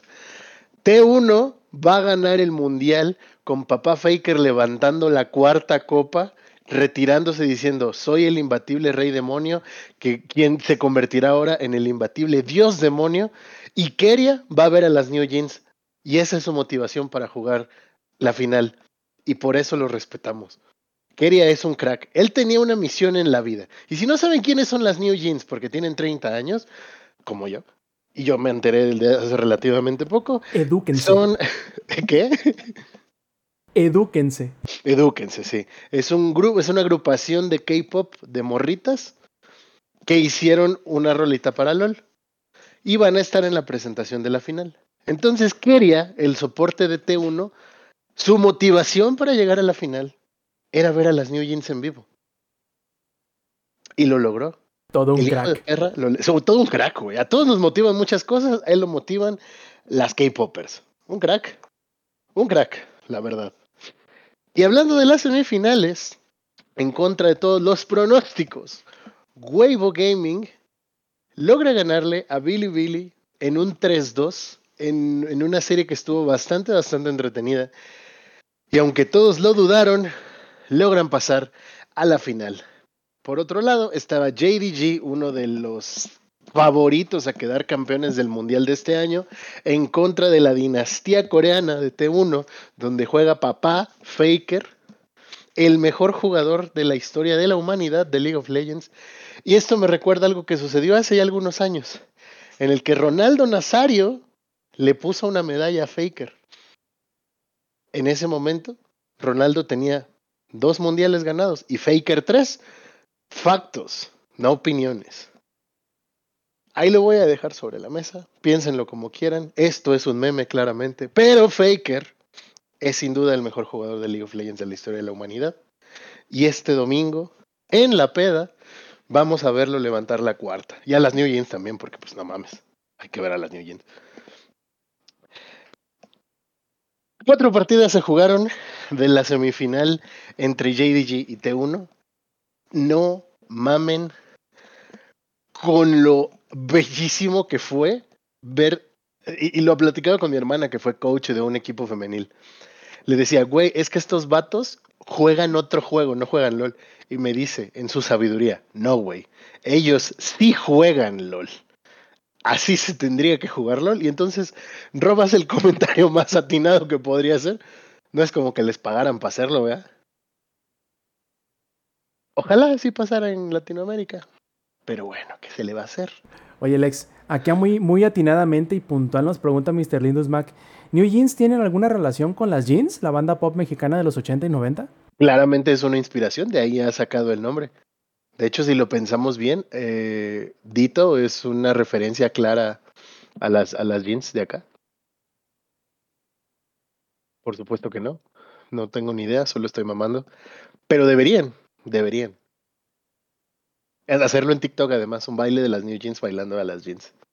Estaría brutal. Además, no sé, no sé si es mi TikTok. Voy a decir que sí.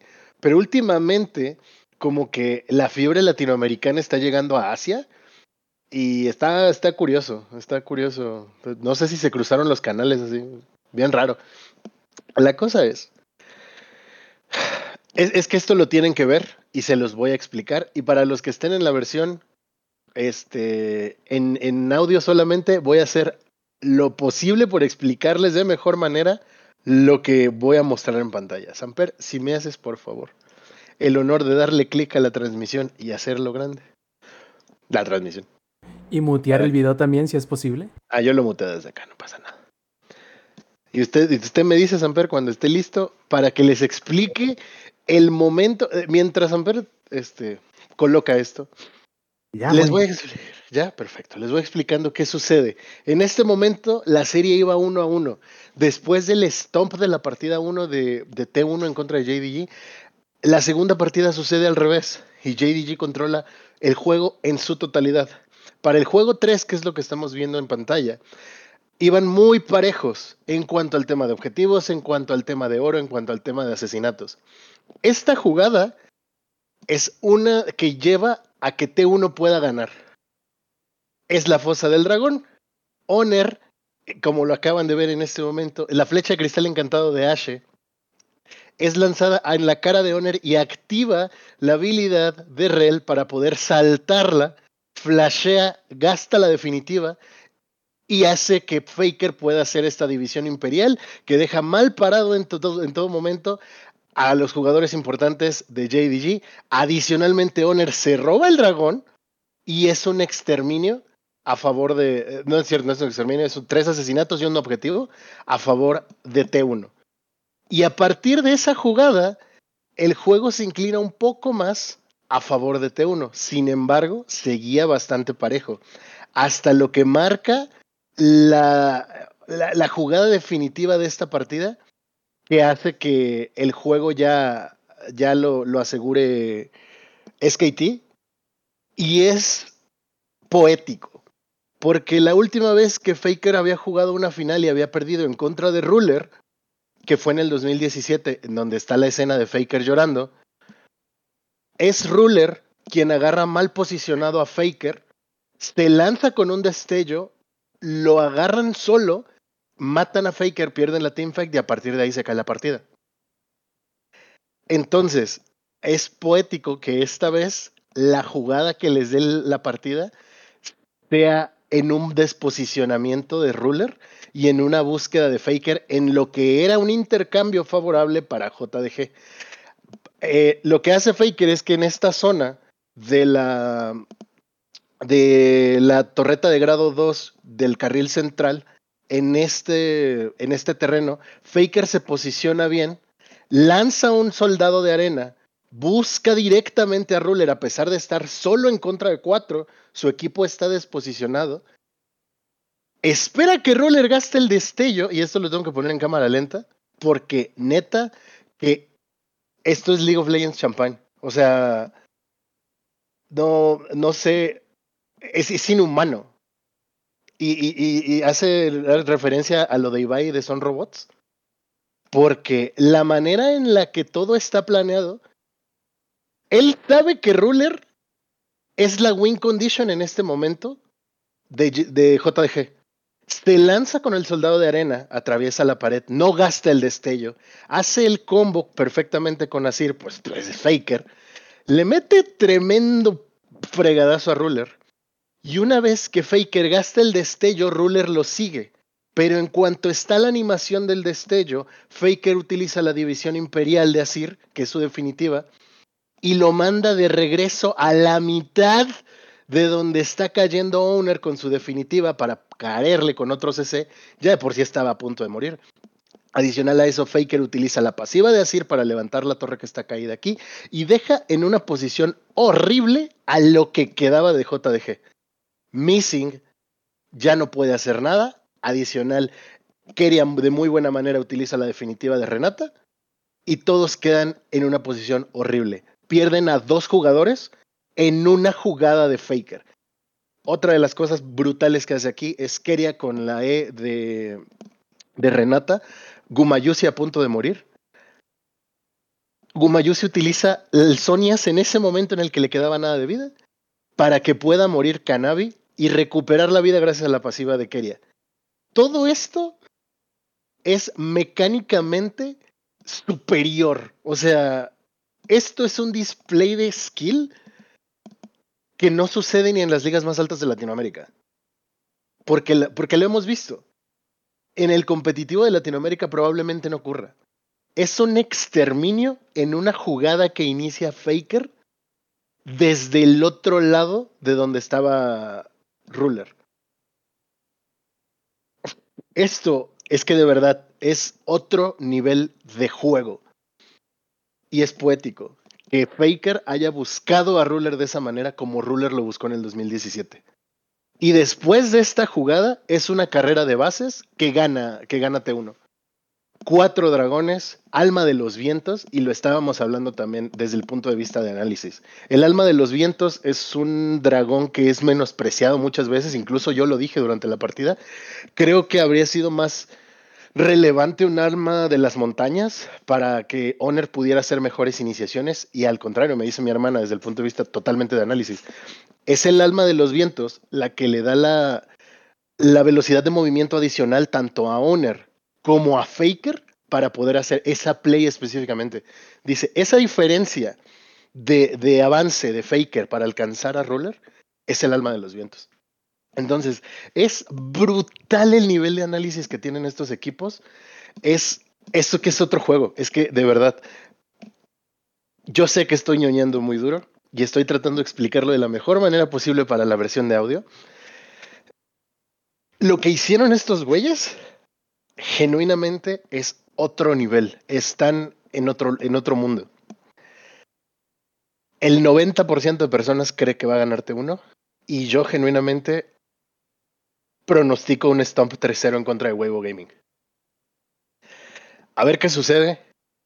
Lo que sí es que estoy muy emocionado porque también corre el rumor de que es el último mundial de Faker y Faker se estará retirando con 27 años de edad de League of Legends. Lo cual para el LOL ya es un veterano. Ya, ya está viejito, ya. Ni, el bicho, nada. O sea, que el bicho tiene 38 años y todavía juega al, fútbol. Al fútbol. Entonces, yo estoy muy emocionado por la final. Genuinamente lo que vivimos en la semifinal fue, fue otro nivel. Fue, no, es que sí me emocionó mucho porque a nivel de análisis, y se los digo como caster, ¿a qué le prestas atención en ese momento, en la teamfight? ¿Podrías, si no estás suficientemente atento, perderte la iniciación de Faker? Y darte cuenta hasta el momento en el que utiliza la división imperial para aventar a Ruler pero es todo lo que hay detrás, es la preparación, es incluso el posicionamiento que tienen sus compañeros, que no es el mejor, y a pesar de eso, hace la jugada, eso es un playmaker. Es, es, no, son robots, genuinamente son robots, no, no tengo nada más que decir. Y el resumen de las semifinales es esa jugada, junto a la de Owner. La manera en la que gasta el destello en, los reflejos que tiene para evitar la flecha de cristal encantado en el momento justo y adicional hacer la iniciación para darle la ventaja a su equipo. Son esas dos team fights las que marcan la victoria para T1. Y muchos creían que JDG iba, iba a pasar a la final, que no iba a dejar a, que, Faker llegara a la, a, a la final nuevamente. Y la sufren, la sufren, porque son partidas después del Stomp, las tres partidas fueron parejísimas. Oye, Alex, una duda nada más, porque no lo platicamos en la semana que no hubo podcast. ¿Cómo sentiste, cómo viste o por qué crees que sucedió que Genji no pasara? Genji tiró el juego. sí, Genji se la comió, porque todos creían que le iba a ganar a Billy Billy. Yo entre ellos, la verdad. O sea, mis, mis predicciones de cuartos de final fueron horribles y qué bueno que no aposté. Eh, yo creo que tiran la partida. Y Billy Billy aprovecha bien los errores. O sea, fue, fue un conjunto de muchos factores realmente. Pero esa llave, yo creo que ya. Es que de entrada ver a Weibo ahí ya es una sorpresa. Y por eso muchos, o sea, y les voy a decir, en el pick'em de LOL, así en puntos predicciones, el 91.3% dice que T1 va a ganar. 91.3%. Ponle tú que muchos de esos votos son por amor a, a, Faker, por amor al equipo. Que muchos de nosotros, yo entre ellos, el primer mundial que vi fue ver a T1 campeón. En, les estoy hablando del 2012, me parece que fue temporada 3. Ajá, 2012, temporada 3. Entonces, uf, los números los números dicen, dicen mucho para esta final. Y por parte de NRG perdiendo en contra de Weibo, ahí yo también creí que, que NA iba a poder hacer de las suyas para igual perder, ¿no? En, en semis. En contra de Genji, esa había sido mi predicción. Pero. No, pues nada. O sea, definitivamente incluso los seeds bajos de China son muy superiores a las otras regiones. Y yo creo que League of Legends va a seguir dominado por Corea y China el resto de la humanidad. A diferencia de lo que pasa, por ejemplo, en The International, que vemos una variación de, regiones y que el nivel es... Eh, creo que eso es, bonito del International. Lo que llega a pasar muchas veces en, en el béisbol o, o en la NFL incluso, que hay equipos que de repente no te esperabas, no dabas un varo por ellos y ahorita están llegando a Serie Mundial y cosas por el estilo. Lo mismo con la NFL, ¿no? Hay temporadas en las que domina un equipo y de repente otro que venía de la alcantarilla logra hacer ese tipo de cosas. Acá en LOL yo creo que ya no lo vamos a ver. Definitivamente el estilo de juego y el nivel de juego de ambas regiones está muy por encima de las demás. Ni hablar de Latinoamérica, que somos la peor región. Somos la única región que no ha llegado a fase de grupos en el Mundial y honestamente como se ve el ecosistema de acá, no creo que lo vayamos a hacer pronto. Hay muchas cosas por detrás. Desafortunadamente, hay muchas cosas que tienen más que ver con el cómo es administrada la liga que con el estilo, el nivel de juego y muchos factores. Pero bueno, la, la, neta a mí sí me pone triste como alguien que todavía le tiene cariño al competitivo de LOL. La LOL ya es como mi droga, ya se los he dicho muchas veces. Antes dejé de fumar que dejar el LOL y ya nada más lo hago como por, por inercia. ¿Antes empezaste a ver One Piece? Antes empecé a ver One Piece que dejar el LOL. Híjole, no sé. Lo que sí, lo que sí les puedo decir es que nos volvimos a ilusionar. Es que nos volvimos a ilusionar con T1. Ojalá se lleven la cuarta, la cuarta y con eso se vaya a retirar Faker si es que así lo quiere. Sigo considerando que es el mejor jugador del mundo, sí, pero el MVP de lo que va de todo el mundial para T1 yo creo que es Keria, el soporte. Ha hecho unas jugadas brutales a lo largo de toda la justa hay una jugada de, de, estas semifinales en la que lo daivean, matan a, a Gumayusi, el ADC, y él se lleva un asesinato doble bajo torre contra tres. O sea, es otro pedo. O sea, Keria también, eh, yo creo que es el nivel también de todos en general. Todos están dando un tremendo, un tremendo juego, pero se va a seguir hablando de Faker, porque es historia ya. Es historia del LOL. Y está muy chido, la verdad. Creo que estaría bonito poder hablar así de nuestra región, pero no, no, no hay manera de ver eso pronto. Lo que sí es que este domingo, no importa bajo el estado etílico que nos encontremos, yo quiero ver el mundial. Así que ya les estaremos contando el martes probablemente cuál es el desenlace, si vamos a, a llorar y aventarnos ahí mismo a la alberca porque T1 ganó o no ganó. Suena, suena muy bien. De hecho, antes, antes de terminar, y porque nos han preguntado dos que tres ocasiones acá en el chat, quiero preguntarles a todos, a todos, y especialmente al Zampi y al Inge, porque no sé si Lex también lo jugó, porque nos preguntan que si cómo vemos que el hecho de que Starfield no hubiese sido este nominado para juego del año. O sea, ¿les parece injusto que no haya sido nominado siendo que, por ejemplo, en su año sí lo fue Cyberpunk muy a pesar de los problemas que también tuvo? Inge, ¿qué crees? No, siguiente pregunta. No, Bueno, tampoco me no. sorprende. Eh, ahí- ahí les va. Yo voy a repetir lo que les dije la otra vez. Voy a repetir lo que siempre digo acerca de Starfield. Sí disfruté gran parte del juego. Sí hay muchos problemas que tiene. Sí hay muchas, muchos conceptos que no alcanza a aterrizar correctamente. Y yo creo fervientemente de que si no sueltan ese perro juego, si le siguen metiendo, arreglando, este, tuneando, poniendo DLCs que agreguen más funcionalidad o más cosas de las buenas que tiene, yo creo que puede ser el próximo Skyrim. ¿Qué quiere decir Skyrim? Skyrim ya no está ganando premios, se sigue vendiendo. ¿Sí me entiendes? O sea, com- como, a- un juego que va a trascender o podría trascender generaciones de, de consolas, eh, probablemente. Eh, pero solamente si no lo dejan.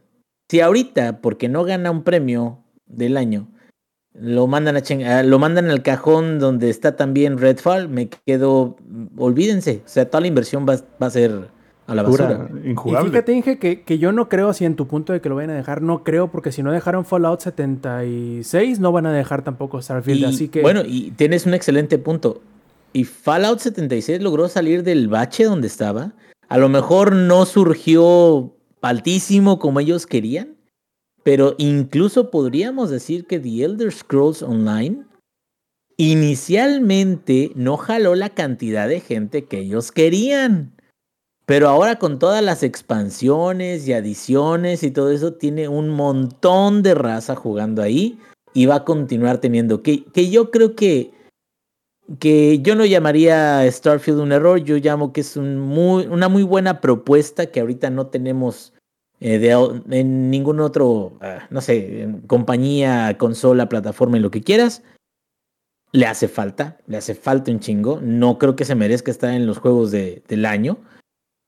Pero creo que tiene potencial y más bien si no la sueltan, ahí va a seguir. Y va a seguir apareciendo y en dos, tres años ya salió otro juego. Ah, jaja, pero Starfield todavía no es de premios. Y en cuatro años, y en cinco años, y en seis años. Ah, jaja, pero Starfield no. Y sí, Starfield ahí va a seguir. Starfield ahí va a seguir. Y en diez años, o sea, que ese es el punto.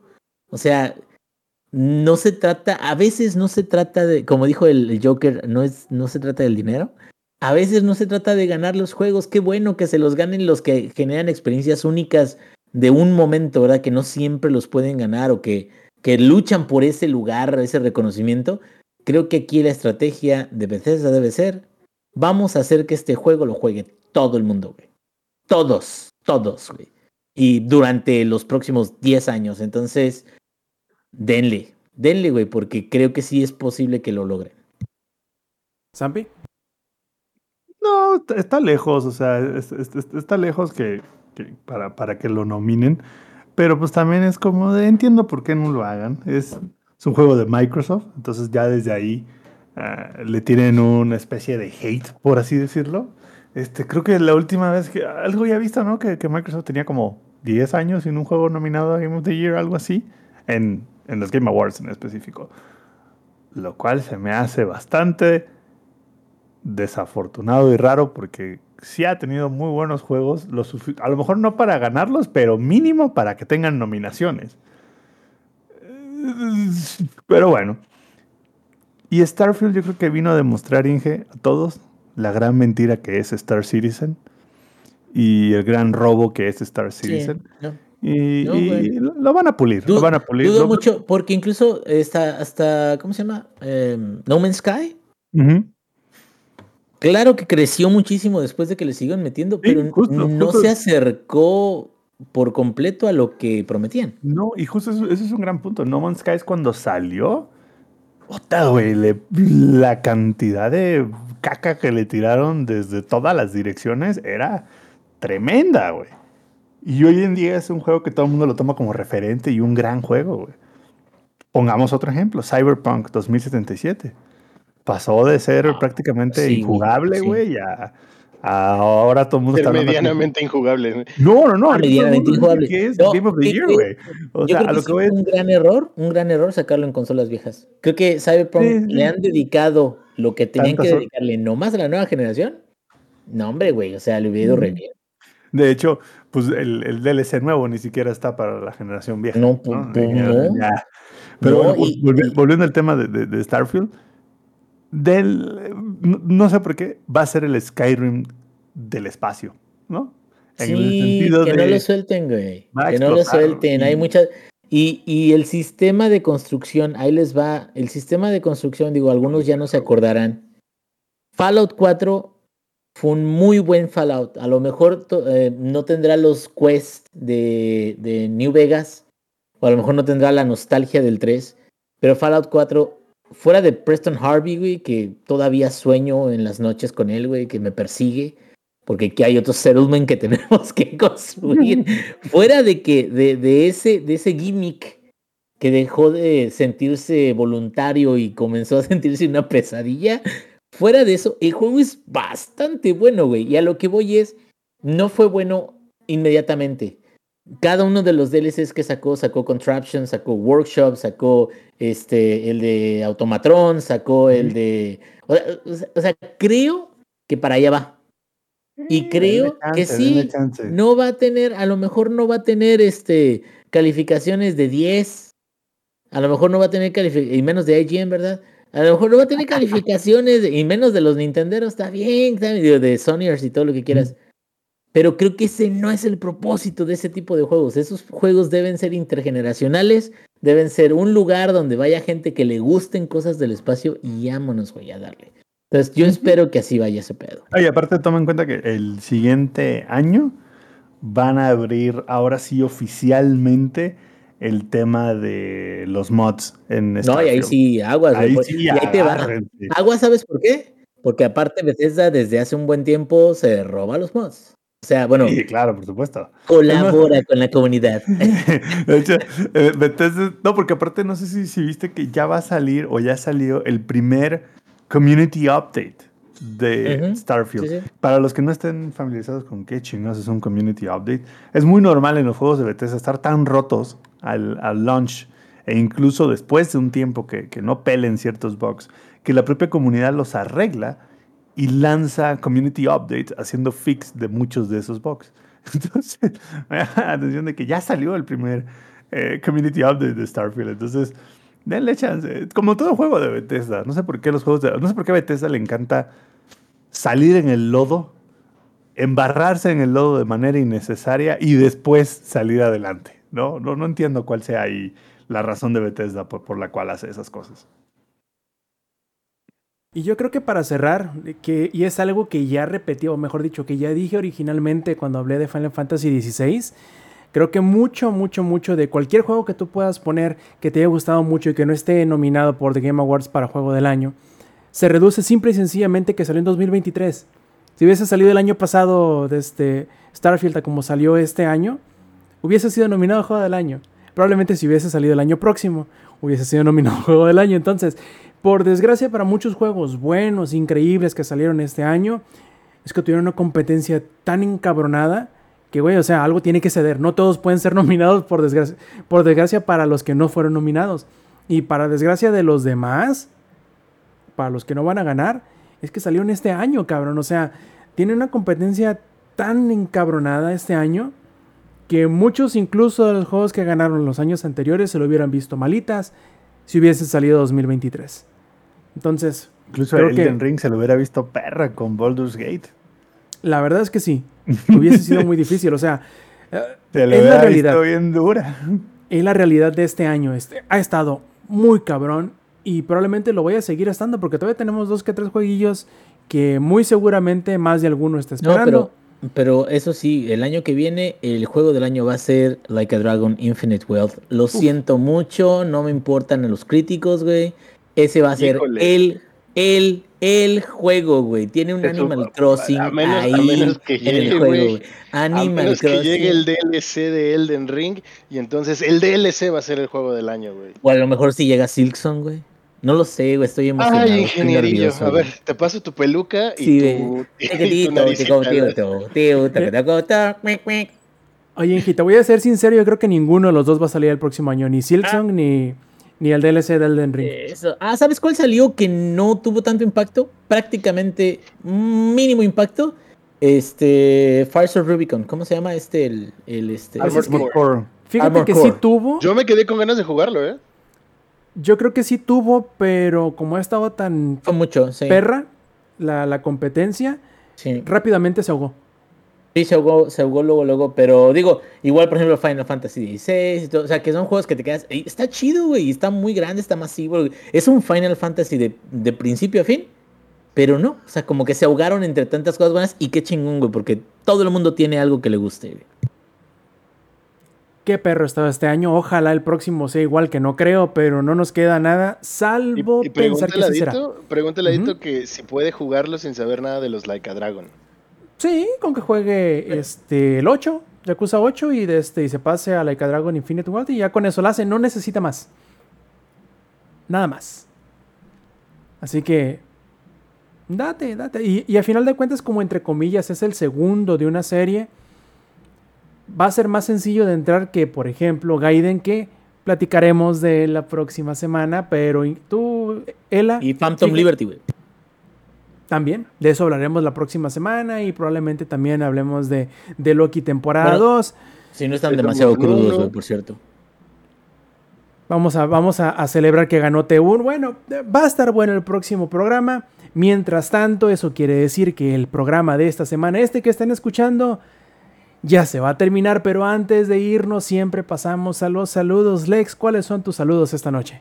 Saludos para toda la banda que anduvo acá comentando en el chat en vivo. Saludos para Mr. Lindos, Mac para el Adito. eh, como siempre, el Adito un crack. Y para todos los que nos vayan a escuchar en la versión grabada, invitarles que vengan a las versiones en vivo, que usualmente son los domingos, pero por situaciones como la que viene este domingo, se van a tener que grabar después. E invitarlos, ¿no? Que vengan, que estén atentos a las redes sociales. Y saludos a T1 que escucha este podcast. Papá Faker, mi rey, mi Dios. Te, esta- te estamos bancando. Y si no gana T1 la final, el próximo podcast y todos los que vienen ya van a ser con tres integrantes porque yo ya no voy a estar en este mundo. A ver, Zampi, después de esos saludos tan, tan... Porque Samper me va a embriagar hasta la muerte. Esto, ya le dije cómo vamos a inaugurar el Kenai Fest, así de que imagínate al Kenai sentado y así una lata de Por loco. Forloco estrellada en su frente y ahí tur- turbo Forloco, como turbochela, pues. Me lo tengo que acabar y luego estrellarlo en mi frente, ¿no? Así como la Belinda con la No, manzana. no, no, como el video que mandé del, del muchacho este que se mete a la alberca con las dos cervezas de vidrio y las truena. Así, así te quiero ver, así, pero con dos Forlocos. Antes de tronarlos los dos.